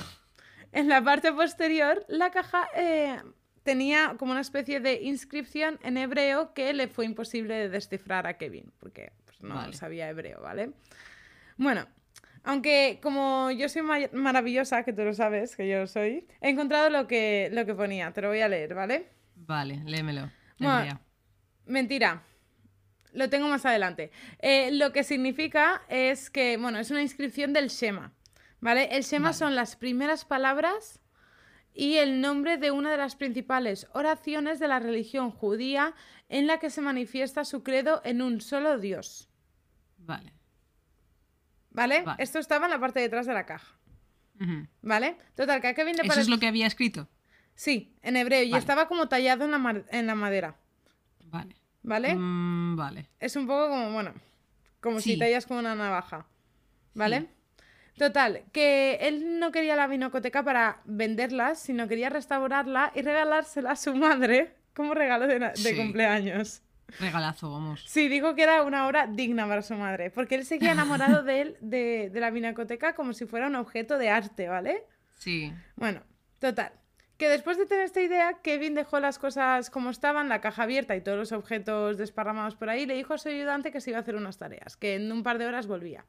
Total, que se fue y cuando estaba, yo que sé, vete todas ver en el banco, en la carnicería, eh, no paraba de recibir llamadas desde la tienda, pero eh, como que su ayudante colgaba una y le volvía a llamar. En plan, llamadas como súper insistentes. Sí. ¿Vale? Y aquel iba a ignorarlo porque le había dicho que iba a salir dos horas, que no le mareé. Sí. ¿Vale? Y total, que después de tanta insistencia, le descuelga el teléfono y le pregunta, oye, ¿qué pasa? ¿Qué pasa? Y aquella no dice nada, solo balbucea. En plan, como si tuviese un ataque de ansiedad high level, en plan de. Solo. ¿Vale? Sí. Total, la chica no paraba de lloriquear, de balbucear y Kevin no entendía lo que le estaba pasando. Total, que ella, él intentó calmarla y intentó que le dijese lo que estaba pasando, pero aquella intentaba hablar y se rompía y se ponía a llorar, ¿vale? Y mientras tanto, de fondo, escuchaba un jaleo increíble, en plan, cristales rompiéndose, golpes, pasos, mucho ruido, ¿vale? Total, que Kevin no paraba de preguntarle y ella solo podía decir que había alguien con ella, que esa persona estaba en el sótano y que estaba rompiendo bombillas, tirando objetos al suelo y que la estaba dejando a oscuras y que había sellado las puertas de emergencia y que por eso ya no podía salir de allí. Y le suplicó que fuese a rescatarla. Estoy flipando. Kevin aquí fue un poco gilipollas y le dijo que por qué le llama a él, porque no llama a la policía. En plan, que es... Makes ver, sense, en pero... verdad- Sí, pero a la vez es como, tío, puedes no contestarle eso en ese momento que tiene alguien ahí ya bastante cap... ¿Sabes? En plan, A ver, no, yo te contesto lo mismo. Yo te digo, cuélgame y llama a la policía, subnormal, que qué voy a hacer yo. sí, pues a mí, ay, pues a mí me pareció un poco borde. Tía. A mí me Pero, parece un poco plan- rude. A ver si es que la, si la chavala está siendo tonta y piensa que tiene alguien ahí dentro y, en vez de llamar a la policía llama a su jefe. en plan, es, está siendo muy tonta, igual le viene bien que alguien le sea un poco rude. o sea, no sé, en plan, mi primer instinto es, o mm, yo hubiese reaccionado igual. Yo hubiese dicho, pues te cuelgo y llamas a la policía. Claro, bueno. No sé, a mí me pareció un poco de primeras cuando lo leí, me pareció un poco borde. A ver, tiene sentido, pero joder, me pareció como un poco borde, ¿sabes? Que la chica está en plan, que a lo mejor no tenían marcación rápida, ¿sabes? Y era como, ah, yo qué sé, tía, yo no sé cómo Que la policía son reaccionaría ahí". tres números. Ya. Ay, no sé, tía. Bueno, total, que el pavo se fue corriendo allí. Cuando llegó allí se dio cuenta de que la puerta del sótano estaba bloqueada. Cosa que era imposible porque él era el único que tenía la llave. Total, que así que, co- eh, bueno, total, que cogió las llaves, abrió la puerta, intentó encender las luces, pero eh, no pudo. Las luces no funcionaban, ¿vale? Cogió Uy. su móvil a modo linterna y cuando enfocó el suelo, vio que en el pasillo que quedaba frente a él había una línea de fluorescentes reventados y todos estaban como eh, colocados en el, en el techo y parecía que habían sido arrancados y tirados al suelo. Hostia. ¿Vale? Cada vez perdón, que estoy flipando. cada vez que comprobaba alguna luz, se dio cuenta de que todas ellas o estaban arrancadas en el suelo o estaban reventadas en el mismo punto en el que deberían de estar, pero colgadas. ¿Sabes lo que te quiero decir? Vale, y en este caído momento alguien ha llamado a la policía. Ah, eso no lo sé. Eso no ¿Estamos hay datos. locos? ¿Estamos locos? No, no hay datos de la llamada a la policía, la verdad. Bueno, total, que Kevin se puso, claro, a pensar en su ayudante y empezó a buscarla, gritaba su nombre, pero no tenía respuesta alguna, y aquel, claro, se acercó a todas las salidas de emergencia y efectivamente estaban todas bloqueadas, ¿vale? Y ya este pensó lo peor, dice, ya la han matado, la voy a encontrar destripada por ahí y tal, no sé qué. Sin embargo, eh, y para dejar un final medianamente feliz, Kevin encontró a su ayudante, eh, tiritando obviamente de miedo, debajo del escritorio sobre el cual estaba la caja D-Book. ¿Vale? Uy. Kevin le dio la mano para ayudarla a levantarse y esta eh, saltó, dio un brinco y salió corriendo y no volvió nunca más. Nunca jamás le dio una explicación a Kevin y nunca jamás volvió a hablar con Kevin, nunca le cogió el teléfono, desconectó de Hostia, esa pues sí que estaría traumatizada así. Tía, a mí me parece una locura. Es que imagínate sí, sí, sí, sí, sí, totalmente entendible. Bueno, total, que Kevin nunca conectó lo sucedido a la caja, ¿vale? Ni a nada paranormal. Pensó que realmente alguien le había atendido o le había intentado hacer una broma o realmente alguien había intentado entrar a robar. A ver, en verdad, si eres una persona en plan racional, que no piensas, que no crees en todo eso, y te llaman diciendo hay alguien aquí dentro y llegas y está todo reventado, pues yo también hubiese pensado que había alguien ahí dentro. Y llegó a pensar que podía haber sido algo de la cabeza que a ella le pudiese haber dado algún tipo de brote Sí. o cualquier cosa.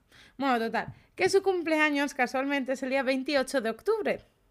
Uy, vale. Un día antes que el mío, chicos. Bueno, el cumpleaños de su madre, perdón. Y este ya tenía la caja preparada, tal. Lo que pasa es que su madre se va con una amiga de vacaciones y tal, bla, bla, bla, bla. Y quedan el día 31. Total, que el día Halloween, 31, y yo también lo he pensado, va la madre a la tienda del hijo y el hijo le hace, bueno, como que la había preparado ahí en la mesa, todo la caja envuelta, Sí. tal, súper cool, venga. Y le acercó el, el sillón y justo en el momento que iban a abrirlo, que su madre ya estaba preparada para abrir el regalo, le llama un cliente por teléfono. Y le dice, mamá, no abras la, el regalo hasta que yo venga, voy a contestar. Un segundo, espérate, vale, tal. Total, que él se va a hablar con el cliente, está un par de minutos hablando con el cliente, hasta que su nuevo ayudante le interrumpe diciéndole que algo le está pasando a su madre que está en el suelo. ¿Qué dices? Vale. La otra que dices. Bueno, que algo le estaba pasando a su madre que está en el suelo. Total, que Kevin sale corriendo y cuando llega ve a su madre en el suelo con la cara como totalmente desfigurada y la caja D-Book abierta. Resulta que a su madre le había dado un ictus, aunque otras fuertes, eh, como la Wikipedia, dicen que un ataque al corazón, ¿vale? Y bueno, mientras tanto, obviamente, Kevin llamó a la ambulancia y mientras intentaba conseguir una respuesta por parte de su madre, rollo, mamá, ¿qué pasa? ¿Estás bien? Tal", Su madre no podía hablar, simplemente hacía como que movía los ojos muy rápido. Vale. Que hay gente que en internet dice que es como que le estaba intentando señalar la caja. Porque si tú vale. tienes un ictus, tienes como media cara paralizada. Sí. Entonces, Sí, sí, sí, no sé, no sé, no, no tengo mucha información yo sobre ictus, la verdad. Mm, Por suerte no lo he tenido cerca. Y bueno, total, que su cuerpo parecía no reaccionar, ¿vale? Pero sí su- que sus ojos iban de lado a lado. Total, cuando la madre ya estaba en proceso de recuperación, tal, empezaba a balbucear y lo único que decía era no regalo. Todo el rato. No regalo, no regalo, no regalo, no regalo. Total, Vale. que Kevin le dio la caja a su hermana, rollo, cuando la mamá se recupere se la das por si acaso la quiere recuperar ella, tal, bla, bla, bla. Al día siguiente, Eh, Kevin no está pillando las indirectas o qué? Kevin no lo está entendiendo. Creo que no, no está entendiendo de qué va el juego, eh, teacher. Total, que su hermana al día siguiente le lleva la caja y le dice que no quiere saber nada más de esa caja, bla, bla, bla. Y su hermano lo intenta y le dice lo mismo. Que no quiere saber nada de esa caja, que ya se apañará él con la caja. Nadie quería saber nada de esa caja. Todo el mundo pensaba que como antigüedad era una fantasía, pero que por algún motivo u otro nadie la quería cerca, tía. Yo tampoco, ¿vale? Total que al final decidió venderla. La puso en sus estanterías y al día siguiente de ponerla, una pareja de ancianos la compra. Vale. Pero al día siguiente de esa compra, la caja vuelve a aparecer en la puerta de la tienda con una nota encima, ¿vale? Vale. Claro, imagínate, llegas eh, a trabajar, te ves eh, la vinocoteca otra vez con una nota, ¿vale? Que decía que la caja tenía demasiada oscuridad. Kevin seguía sin pillarlo. No. Él decía que todo era como la que la gente se estaba volviendo loca, ¿vale? Total, Pero vamos a ver, si te dan la caja, te dicen todo esto, en plan, a ver, a ver. Esto es un creepypasta, esto es verdad, esto ha pasado, hay documentos que digan, en plan, yo necesito saber si este tío realmente es así de tonto como todos hemos visto en las películas o si esto es una película que se ha montado. No, no, no, espera, que aún hay más. Espérate que aún hay más. Vaya tela. Total, que se la. que como no se lo cree, se la lleva a casa. Y dice, la voy a meter en el sótano de mi casa. Con su familia. Porque ahí seguro que pasan. Las cosas raras dejan de pasar. Sí, Bueno. claro, en el sótano. Total, que Kevin empieza a tener una pesadilla todas las noches. Una pesadilla que realmente empieza como un sueño bueno. ¿Vale? Que es que él va paseando con un amigo, con un familiar, con un ser querido, ¿vale? Lo coge del Vale. brazo, tal, no sé qué, ¿vale? Y todo va bien hasta que de repente su amigo familiar tal se transforma en una anciana vieja y putrefacta que le pegaba una paliza de la que no podía librarse. Eh, ¿Cómo? Vale, cuando despertaba, todas estas marcas estaban reflejadas en su piel. Brazos, manos e incluso espalda tenían moratones, mordiscos, arañazos, bla, bla. ¿Vale? O sea, como si estas palizas hubiesen sido reales de verdad. Sí. Que puede, volvemos a lo mismo, puede ser algo del sueño, yo qué sé, tía, de doble personalidad y que no se Sí, acuerde sí, de... sí, sí. Bueno, total, Kevin aguantó un mes con todas estas pesadillas todos los días hasta que cogió la caja, se la llevó a la tienda y redactó el famoso anuncio de, de eBay. Ahí, ahí sí que te lo crees, ¿eh? Ahí sí. Total, que redactando el anuncio se queda medio sobao, ¿vale? Y vuelve a tener el mismo sueño. Pero ¿qué pasa? Que cuando le está pegando una paliza, él se despierta y se despierta sin marcas. Y tú dirás, ¿por qué se despierta sin marcas? Porque resulta que se despierta porque nota en su puta noca un suspiro que no venía de nadie, porque se giró y no había nadie. Y notó un suspiro en su nuca que por eso se despertó y le dio al ok de publicar el anuncio. Ya, me está dando mucho mal rollo porque el, la manta que tienes colgada detrás tuyo se está moviendo un poco. Pero eso es porque que soy yo. Sí, porque mueves la silla, pero yo no veo, en plan sé que es por eso, pero parece que se está moviendo Ay, solo y me está dando dado. mal rollo. Bueno, espérate, que la caja fue comprada por dos estudiantes de la Universidad de Missouri por 140 euros, ¿vale? Estos jóvenes la compraron un poco para hacerse los chulos, ¿vale? ¿Por qué fumas? Para hacerme el chulo. Pues lo mismo Sí. de, pues eso, ¿no? De coger cosas encantadas y mira tú, oh, tú sabes Exacto. ya la masculinidad esta, ¿vale? Total, que ellos al principio no creyeron mucho la historia de Kevin, tal, y decidieron abrirse un blog para redactar sus experiencias paranormales, ¿vale? Las primeras Vale. semanas eh, no registraron gran cosa, más allá de un de muchos olores intensos que iban desde olor a pis de gato, Vale. ¿vale? Hasta jazmín. Y ellos Eso es lo que me sonaba a mí. Lo que más me sonaba a mí de este caso era el olor a jazmín. Pues ellos, eh, ellos perjuraron que ni habían jazmines plantados cerca, ni nadie tenía jazmines, no se pueden tener, estaban en una residencia de estudiantes, no pueden tener mascotas. ¿Sabes lo que te Claro. quiero decir? Sí, bueno, sí, sí, sí. ellos aseguraron eh, todo esto y después de esto, cuando todo esto se volvió mucho más frecuente, empezaron los problemas con la luz, las bombillas explotaban, de repente les salieron humedades y les salieron un montón de cucarachas e insectos varios por la habitación, ¿vale? Y no, Ah, solo es- y no solo estaba afectando a la habitación, sino les estaba afectando a ellos mismos, ya que empezaron a tener las mismas pesadillas que Kevin. ¿Vale? De hecho, se, despeja- se despertaban con las mismas marcas y del mismo estrés el pelo se le caía a puñados. ¿Vale? Vaya tela. Fue aquí cuando decidieron vender la caja. Sí. Esta vez en la descripción añadieron la descripción de Kevin más el acceso como el link al blog. ¿Vale? Y la caja de Ubix- eh, D-Book perdón, se volvió a vender esta vez por 280 dólares. Vale. Y su comprador fue Jason Jackson del Museo de Medicina y Osteopatía, y Osteopatía perdón, de Missouri. Un hombre también Vale. escéptico que tenía una misión. Él quería demostrar que todos los daños que habían sido que habían tenido los anteriores propietarios eran causados por una bacteria que residía en la caja.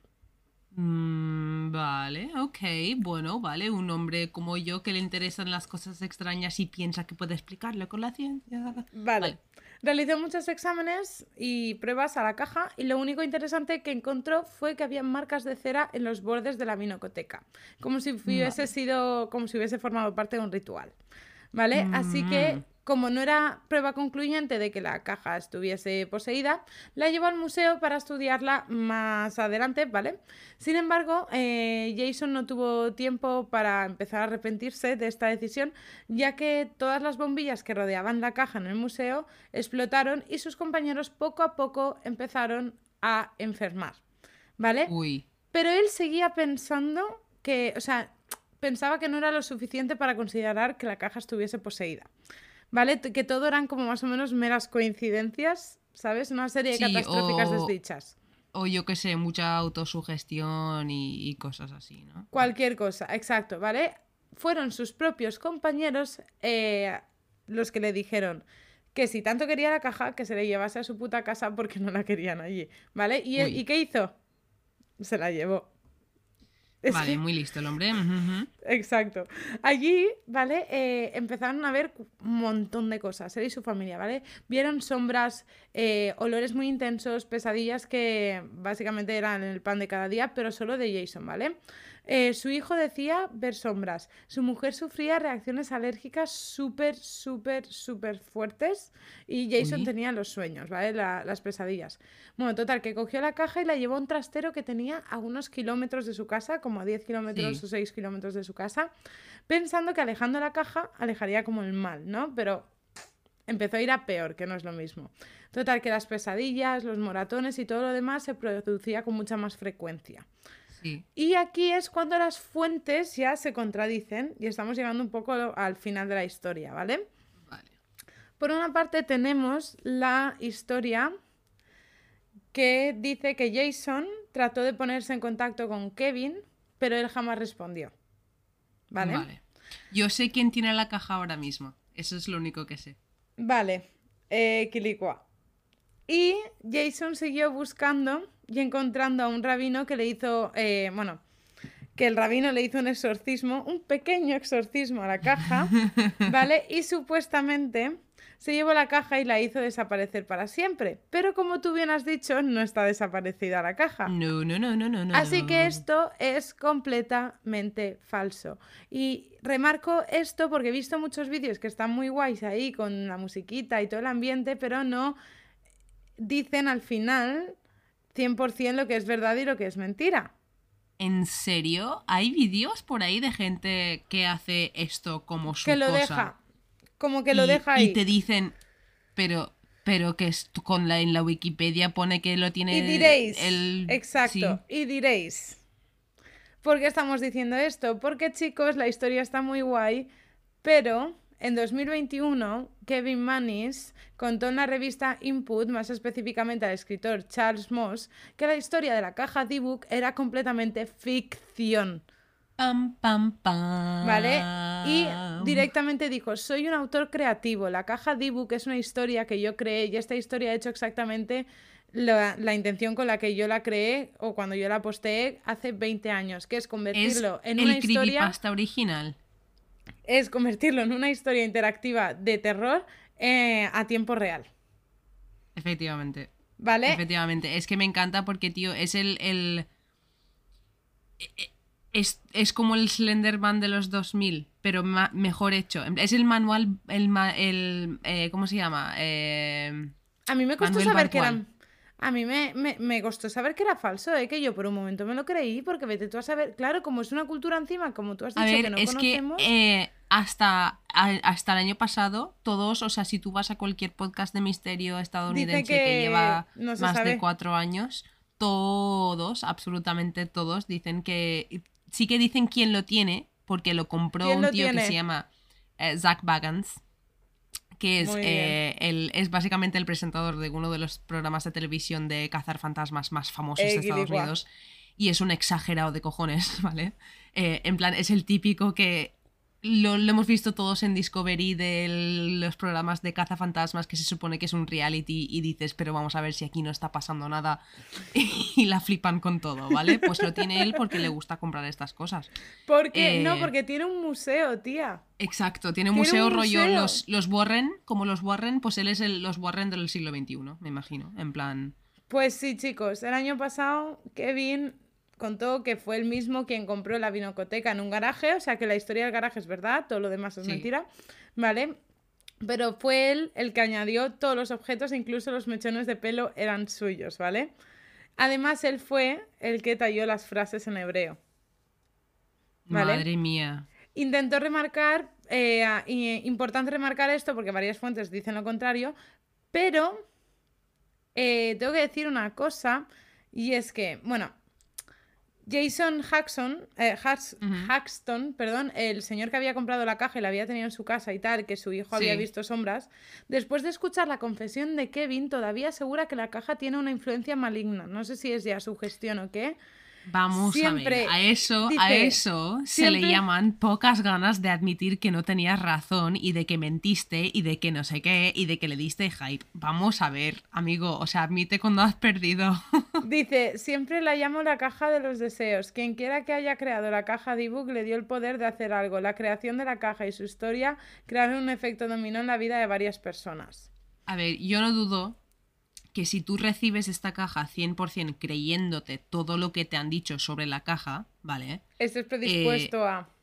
Exacto, estés predispuesto a, pues yo qué sé, te dejas las, los zapatos de ir por casa en, en la entrada en vez de la habitación y dices, buah, me la ha movido la caja de ebook. ¿Sabes? En plan, eso es como humanos, como ser humano, tendemos a hacer esas cosas. En plan, Sí. ya está. Y, pero no hay que tener vergüenza para luego decir, oye, pues igual estaba exagerándolo un poco. Pero lo que tú has dicho de que muchos podcasts trataron esto hace mucho tiempo, también tengo que decir que en 2014 el autor Brian Dunning, eh, lo pronunció todo españolizado por si lo queréis buscar, chicos, para que no os rayéis, eh, que era un investigador bastante escéptico también, determinó que toda la idea de la caja, ¿vale? Eh, toda la idea de la caja siendo habitada por un D-Book no tenía sentido acorde a lo que es un D-Book, ¿vale? Porque, como hemos dicho antes, también eh, según la enciclopedia mítica, el D-Book se describe como un espíritu sin cuerpo que posee a un cuerpo vivo que pertenece a otra alma. Y normalmente habla a través de la boca de esa persona. O sea, no hay indicio en la literatura folclórica que siente un precedente sobre un D-Book habitando una caja o un objeto inanimado. ¿Vale? Mm, claro, sí. Y lo último que tengo que decir al respecto es un random fact, o un- una cosa muy random que he encontrado, que es sobre Post Malone en el museo de este señor. Eh, no podéis ver mi cara, pero Jessica me acaba de dejar a cuadros porque me estás hablando de Post Malone, tía. Pues resulta que Post Malone también dijo que esa caja tenía algo. Porque resulta que un día fue al museo del, ah, del Vagans Ujú. ¿vale? Y él tocó, la, o sea, el Vagans tocó la caja y eh, Post Malone le tocó el hombro a este señor y como que ellos notaron como una extraña corriente que les iba desde la mano hasta la mano del propio Post Malone, ¿vale? Y Pero vamos a ver, que eso es el Vagans que tiene en la mano una cosa de estas que te da la corriente y le ha tocado el hombro y ya está. Y. Pero espérate que esto no es lo peor, porque él dijo que le dio mala suerte. Y tú dirás, ¿por qué le dio mala suerte? Porque resulta que después de tocar la caja, el tren de aterrizaje de su avión se estropeó y tuvo que hacer un aterrizaje de emergencia. Fue asaltado y además se vio involucrado en un accidente de coche. Entonces él dijo, pues chica, dos más dos A son ver, cuatro. Eso, eso mala suerte es, mala suerte es. Pero no. Y hasta aquí la historia de la caja de ebook. Es mentira, chicos. Es un creepypasta. Está muy guay, pero es mentira. Mentira. Mentira. Me encanta. Actualizado, updated. Mentira. Sí, porque es que todas las fuentes que encuentras de capítulos, o cualquier cosa que sea antes del 2021, hay gente que ha, ha investigado mucho esto, le ha puesto muchas ganas y muchas horas y han sacado vídeos largos sobre esto, para que luego el año siguiente de subir el vídeo les digan que es falso.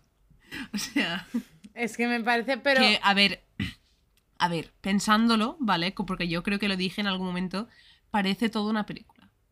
Parece la int- en plan, el tío ha dicho que es escritor creativo, ¿no? En plan, que se es- escribe cosas así de ficción. Parece ficción. Si una cosa, ¿vale, chicos? Si una cosa parece ficción, lo más seguro es que lo sea. Porque que una pava piense que hay alguien dentro de su sitio donde está reventando todo y que llame a su jefe antes de llamar a la policía, no es realista. Nadie ama tanto a su trabajo. Nadie. O sea, Kira siendo Es que- honesta. es que habían tantas cosas, en, en la- en- hay tantas cosas en esa historia que son tan, en plan, como al Kevin se le, se le está tanto tiempo sin darse cuenta de que algo pasa con la caja después de todo lo de que no, no se lo querían vender y no sé qué, y que tarde ya a la séptima vez diga, bueno, pues igual le pasa algo a la caja, ¿sabes? es que es muy de Puta película. caja. Puta caja. Sí, pero a ver, también metiéndonos un poco más en, en investigar, ¿sabes? Y darle dos vueltas. Más allá de, tío, que sí, que muchas veces todos tenemos opiniones de cuñado. Yo con esto Sí. quiero llegar a la conclusión de, todos Sí. tenemos opiniones de cuñado. ¿Qué es una opinión de cuñado? Una opinión que a lo mejor no tienes ni puta idea, que con las cuatro piezas de información que has recibido sobre ese tema te formas la opinión que tienes, ¿vale? Pero si tú investigas un poco más allá y ves que un debug no puede poseer, supuestamente, ya más allá de que tú te lo creas o no, pero según Sí. dice las escrituras, un debug no puede poseer un objeto inanimado porque se alimenta del alma de algo vivo. Exacto. ¿Sabes? Ya solo con eso es como, Tío, Aparte, aparte, ¿sabes? eh, Mencionemos yo- este dato importante también. Lo que también eh, estaba pensando mientras estabas contando todo este, porque sabía cómo iba a acabar. eh, mm, a ver, Eh, la mm, gente que realmente investiga estas cosas, ¿vale? Suele acabar con algún tipo de prueba tangible. En plan, eh, yo qué sé, el informe médico de la madre de cuando le dio el ictus y estuvo en el hospital. eh, que casualmente fue el 31 de puto octubre, que eso es otra cosa que a mí me grita película. En plan, esto es una película, porque la vida real no pasa así, o muy pocas veces pasa así, porque oye, a mí, a mí me podría pasar que sea justamente el día de Halloween, porque yo con las fechas tengo algo raro. Sí, pero porque tú eres bruja, eso es otra cosa que, que no es para el tema de hoy, pero sí. No sé, me, me gusta mucho la historia y está muy bien hecha, pero creo que, claro, es algo del 2000, es algo que empezó todo... Es- ¿Sabes a lo que me recordó a mí? Y lo que Dime. me estaba viniendo. Uy, perdón. Lo que me estaba viniendo ahora en la cabeza cuando estabas diciendo que parecía película. Dime. En el experimento ruso del sueño. Efectivamente. Que también. Tiene todas las facciones necesarias, en plan... Tía, me estás vacilando, en plan. ¿Esto, Tiene ¿Esto se ha hecho de verdad? En plan. Eh, tiene incluso los elementos estos que mencioné que tienen que tener un creepypasta para hacerse viral y todo eso. Que hay un elemento que eh, no es humano y es inexplicable y ese elemento es- son simplemente los mechones de pelo. Tal cual. En plan, hay, hay ciertas cosas de esa historia que están tan sutilmente dejadas ahí que, que, te- que le dan un mal rollo que flipas, de verdad. Pero Pero también estoy aquí como criticando, haciendo un análisis crítico de la historia. No, pero a mí me encantan estas historias, ¿eh, chicos? Sí, sí, sí, de sí, verdad, sí, sí, pero simplemente eh, ah, porque yo entiendo que muchos de los vídeos que he visto yo son de hace muchos años y no está esto como actualizado, pero simplemente que tengáis claro que esto son historias que hacemos para entretenernos en internet. Es como Exacto. tener un expediente Warren, pero en vez de esperar a una productora que tenga, eh, yo qué sé, 3 millones de euros o lo que cueste esa película hacer Eh, disponibles para hacer, ¿sabes? Pues tenemos los creepypastas. Y yo antes Tal de cual. irnos quería eh, comentaros una noticia Uh, peculiar. coméntame. Yo también tengo algo para, para comentar antes de. Vale, yo tengo una noticia peculiar, ¿vale? Que encontré el otro día en el Instagram de Apunt. Para quien no conozca Apunt, eh, Apunt es la cadena de mm, televisión de aquí de la comunidad valenciana, ¿vale? Y eh, su historia, el titular de su historia en Instagram decía así. El justiciero de Viveros, o de Viver, que es un pueblo, revela datos sobre la identidad de los camellos del pueblo en un escrito anónimo. Espérate, ¿cómo? ¿Qué? ¿Qué? Pero. Claro. en- Yo me quedé loquísima. Claro, yo dije, espérate, que yo esto lo tengo que leer.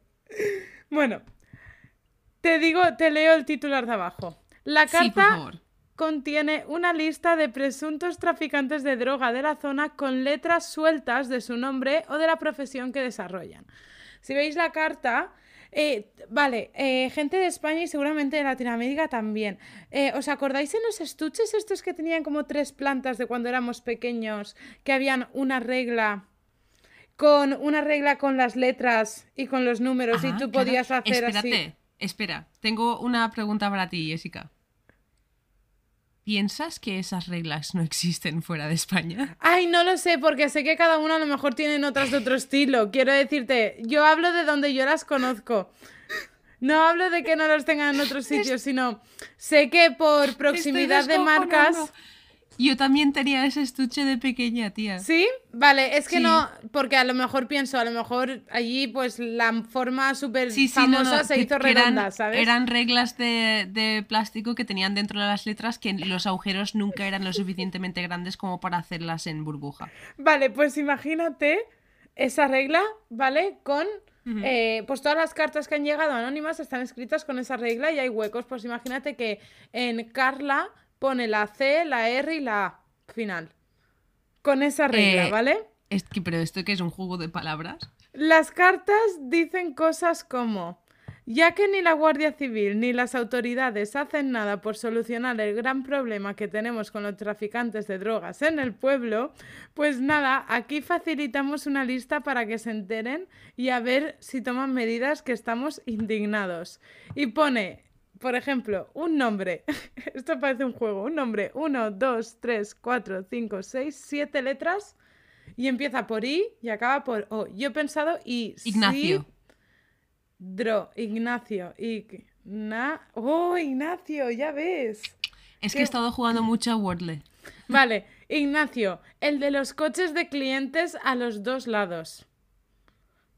Vale, después Eh, hay como varios nombres de reparto por la zona. Pero Eh, vamos a, a ver, ¿en viveros que tienen un Batman o algo? En plan. Putos camellos, trabajad. Por cierto, también tenéis hijos. No, fuera ya. El de la furgo, el de la rampa, brocha, electricidad, mecánica. Tenemos de todo, hasta las listas de clientes, números de teléfono, imágenes comprando y algunas incluso consumiendo. Los drones son grandes. eh, Hay algo ahí que no sé lo que pone bien. ¿Estáis preparados algunos para perder el empleo fuera de este pueblo? Y vosotros, consumidores, a ver, gran ejemplo, la mitad al paro. eh, Estoy flipando. Me dejas flipando. Y esta es la noticia que tenía para, para vosotros hoy. Me ha parecido muy curiosa porque creo que más gente de otros pueblos debería hacer lo mismo. Porque yo conozco a gente de mi pueblo que si esa persona hablase... ¡Uh! ¡Uy! Madre. Yo flipo mucho. Esta es la Mucho. noticia. ¿Y tú qué tenías que contar? Eh, yo nada, quería traer un comentario que nos han dejado estos días en el Instagram, nos lo dejó Ah. Diego, pero como hemos estado malitas, pues no hemos estado prestando mucha atención y digo, pues voy a leerlo en el podcast y así le contestamos. Vale, me parece bien. Eh, nos dejó un comentario y nos dijo eh, en el capítulo de Año Nuevo, creo. Eh, nos dijo, chicas, este podcast ha tenido una gran influencia en mi manera de hablar. Antes decía qué chingón o qué chingonería para referirme a algo que está buenísimo, pero ahora digo, eso está muy guay. y nos preguntas que si lo ha escrito bien. Lo has escrito perfectamente, Diego, está muy bien. ¡Qué Eh, y nos dice, en el, en el episodio de Año Nuevo yo tampoco me había dado cuenta de que habían pasado una hora cincuenta, si no es porque lo dicen. Disfruto mucho de su plática. pues data, los datos de las posadas son correctos. Gracias por resolver mi duda. Muchas gracias, de verdad. Me hace Muchísimas gracias. Porque a mí también me pasan esas cosas, ¿eh? Cuando yo escucho mucho un podcast o Sí, escucho se me pega mucho- la manera de hablar. O cuando te juntas mucho con una persona. Sí, A mí también. se me pegaba sí. el chacho de pequeña. Sí, sí. Ay, chacho, ay, chacho, ay, chacho. Y no Sí, podía ser me yo más pasa muchísimo, tío. Me pasa, pero muchas gracias por el comentario porque además lo leí creo que el segundo día o tercer día de cuarentena cuando me encontraba fatal, estaba en la mierda, estaba pensando, buah, tenemos que sacar capítulos, espero recuperarme tal y entré al Instagram y vi el comentario y me llenó de mucho amor. Lo que pasa es que eh, no pude, no, no, no podía contestar porque no podía pensar y me dormí. No Pero que sepas que me, el comentario me, o sea, a mí por lo menos me, me ayudó a pasar la cuarentena un A poco mí me porque hace- dije, "Ay, hijo, Me hace especial ilusión por eso, porque a mí me pasa con podcasts que yo escucho. Que se me pegan chistes o maneras de hablar o maneras de introducir cosas, tal. Sí. Y tú no querías contar una cosa. Ay, es verdad, chicos. Claro, Vale. eso era a lo que me refería. No sabía que. o sea, Bienvenidos a mi mundo. Vale, creo, no sé en qué otro capítulo, pero hay otro capítulo en el cual cuento uno de mis sueños. No lo voy a volver a contar, estoy harta. Pero si lo encontráis, va de un hombre de nieve y Drácula. No, Frankenstein y pescado, vale. Eh, pues el- una de las noches que tuve mi fiebre y dormí fatal, eh, me desperté con un sueño muy claro en la cabeza.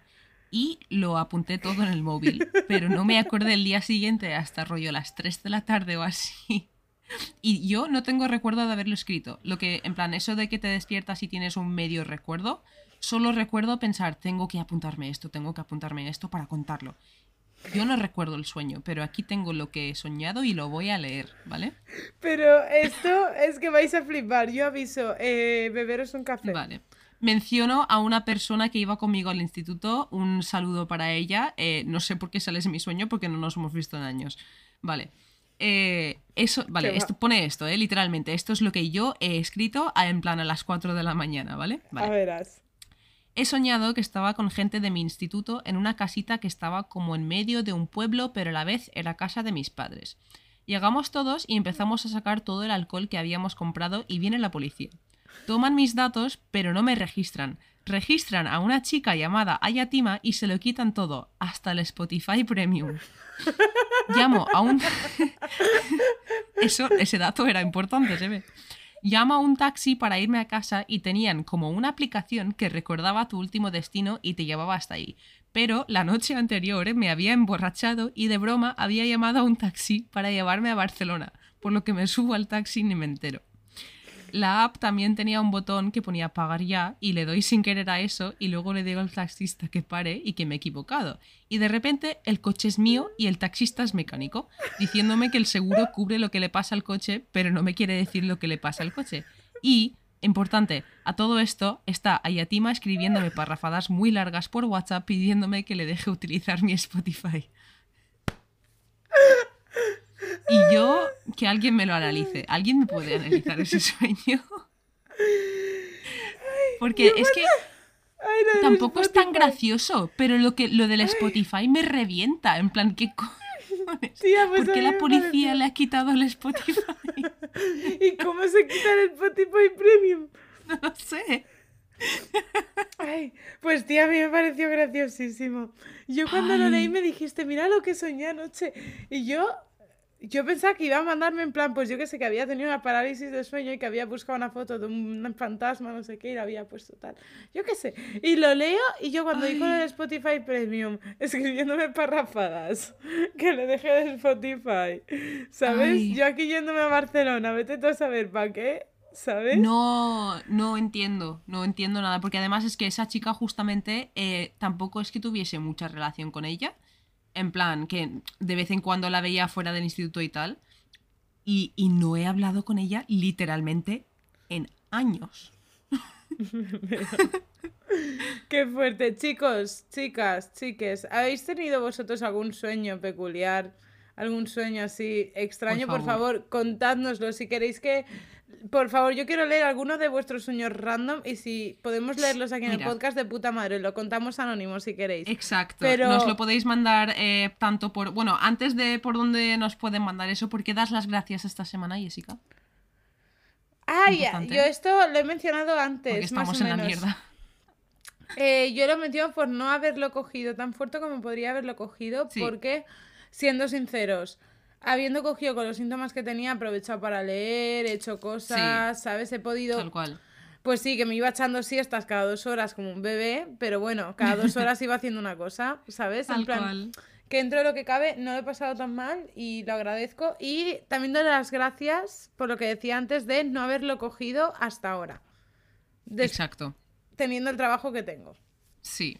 Yo, yo quiero dar las gracias principalmente esta semana, sinceramente, por mi novio, porque lo está haciendo todo. Está cocinando, está limpiando, eh, eh, se está teniendo mucho cuidado porque él estuvo, estuvo expuesto, en plan, está siendo expuesto cada vez que me recoge los platos de la puerta y los friega y todo eso, en plan, y el pobre, pues, está haciendo mucho y doy mucho las gracias por él porque, joder, estaría yo, sí que estaría jodida si no lo tuviese, estaría subiendo mi padre o algo para ir a Mercadona. Marcos, Así te que- queremos. Lo, lo, lo, lo, lo. Eh, eh, Bueno, Pues eh, sí, contadnos vuestro sueño extraño, raro, particular, Sí. no sé. O si tenéis alguna anécdota random que queréis que contemos aquí, la debatamos y contemos movidas nuestras, Exacto. podéis enviárnoslas por eh, a Twitter, Facebook y a Instagram. En Yes. Twitter e Instagram nos podéis encontrar por arroba LLDM podcast. Y después Yes. tenemos la página de Facebook que es la ley de Murphy. ¿Y qué más? También tenemos un correo electrónico por si nos queréis mandar algo así un poco más largo, con fotos o lo que sea. En plan, de verdad, si tenéis sueños que os han pasado o cosas raras de fantasmas o lo que sea que queráis contar, mandárnoslo que lo leemos. Eh, nos podéis Por mandar favor. un correo a la ley de y también podéis echar un vistazo a nuestra tristeza con lo del COVID, que hemos subido un vídeo a, a TikTok de, de justamente, justo el último, de hecho, hace casi justo un mes que grabamos. La última vez que grabamos estábamos hablando de lo guay, de no sé qué. De que habíamos tenido una semana de- muy estresante, pero que Sí. esta sí, que no, no la que lo escuchábamos, sino la de grabación. Y digo, no, no, no, sí, esta también. Sí, Esta exacto, también pero bueno, chicos, oye. A, a sonreír y a seguir, no pasa nada. Hay cosas peores en la vida y estamos bien, aquí estamos. Exacto, y toda historia tiene una parte buena y mira, lo dicho, que podría haber sido peor y que me quedan dos días, tía, pero eso sí, necesito que me dé el sol, necesito que me dé el aire, me estoy quedando un poco majareta de la cabeza y Sí. yo de verdad, yo se lo digo a mi padre, no me lo tengas en cuenta, pero yo creo que esto me va a dejar secuelas en el cucu. Sí, sí, yo cuando pueda salir de aquí me voy a la playa un día entero.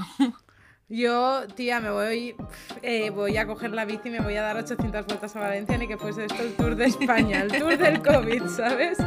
El tour del COVID.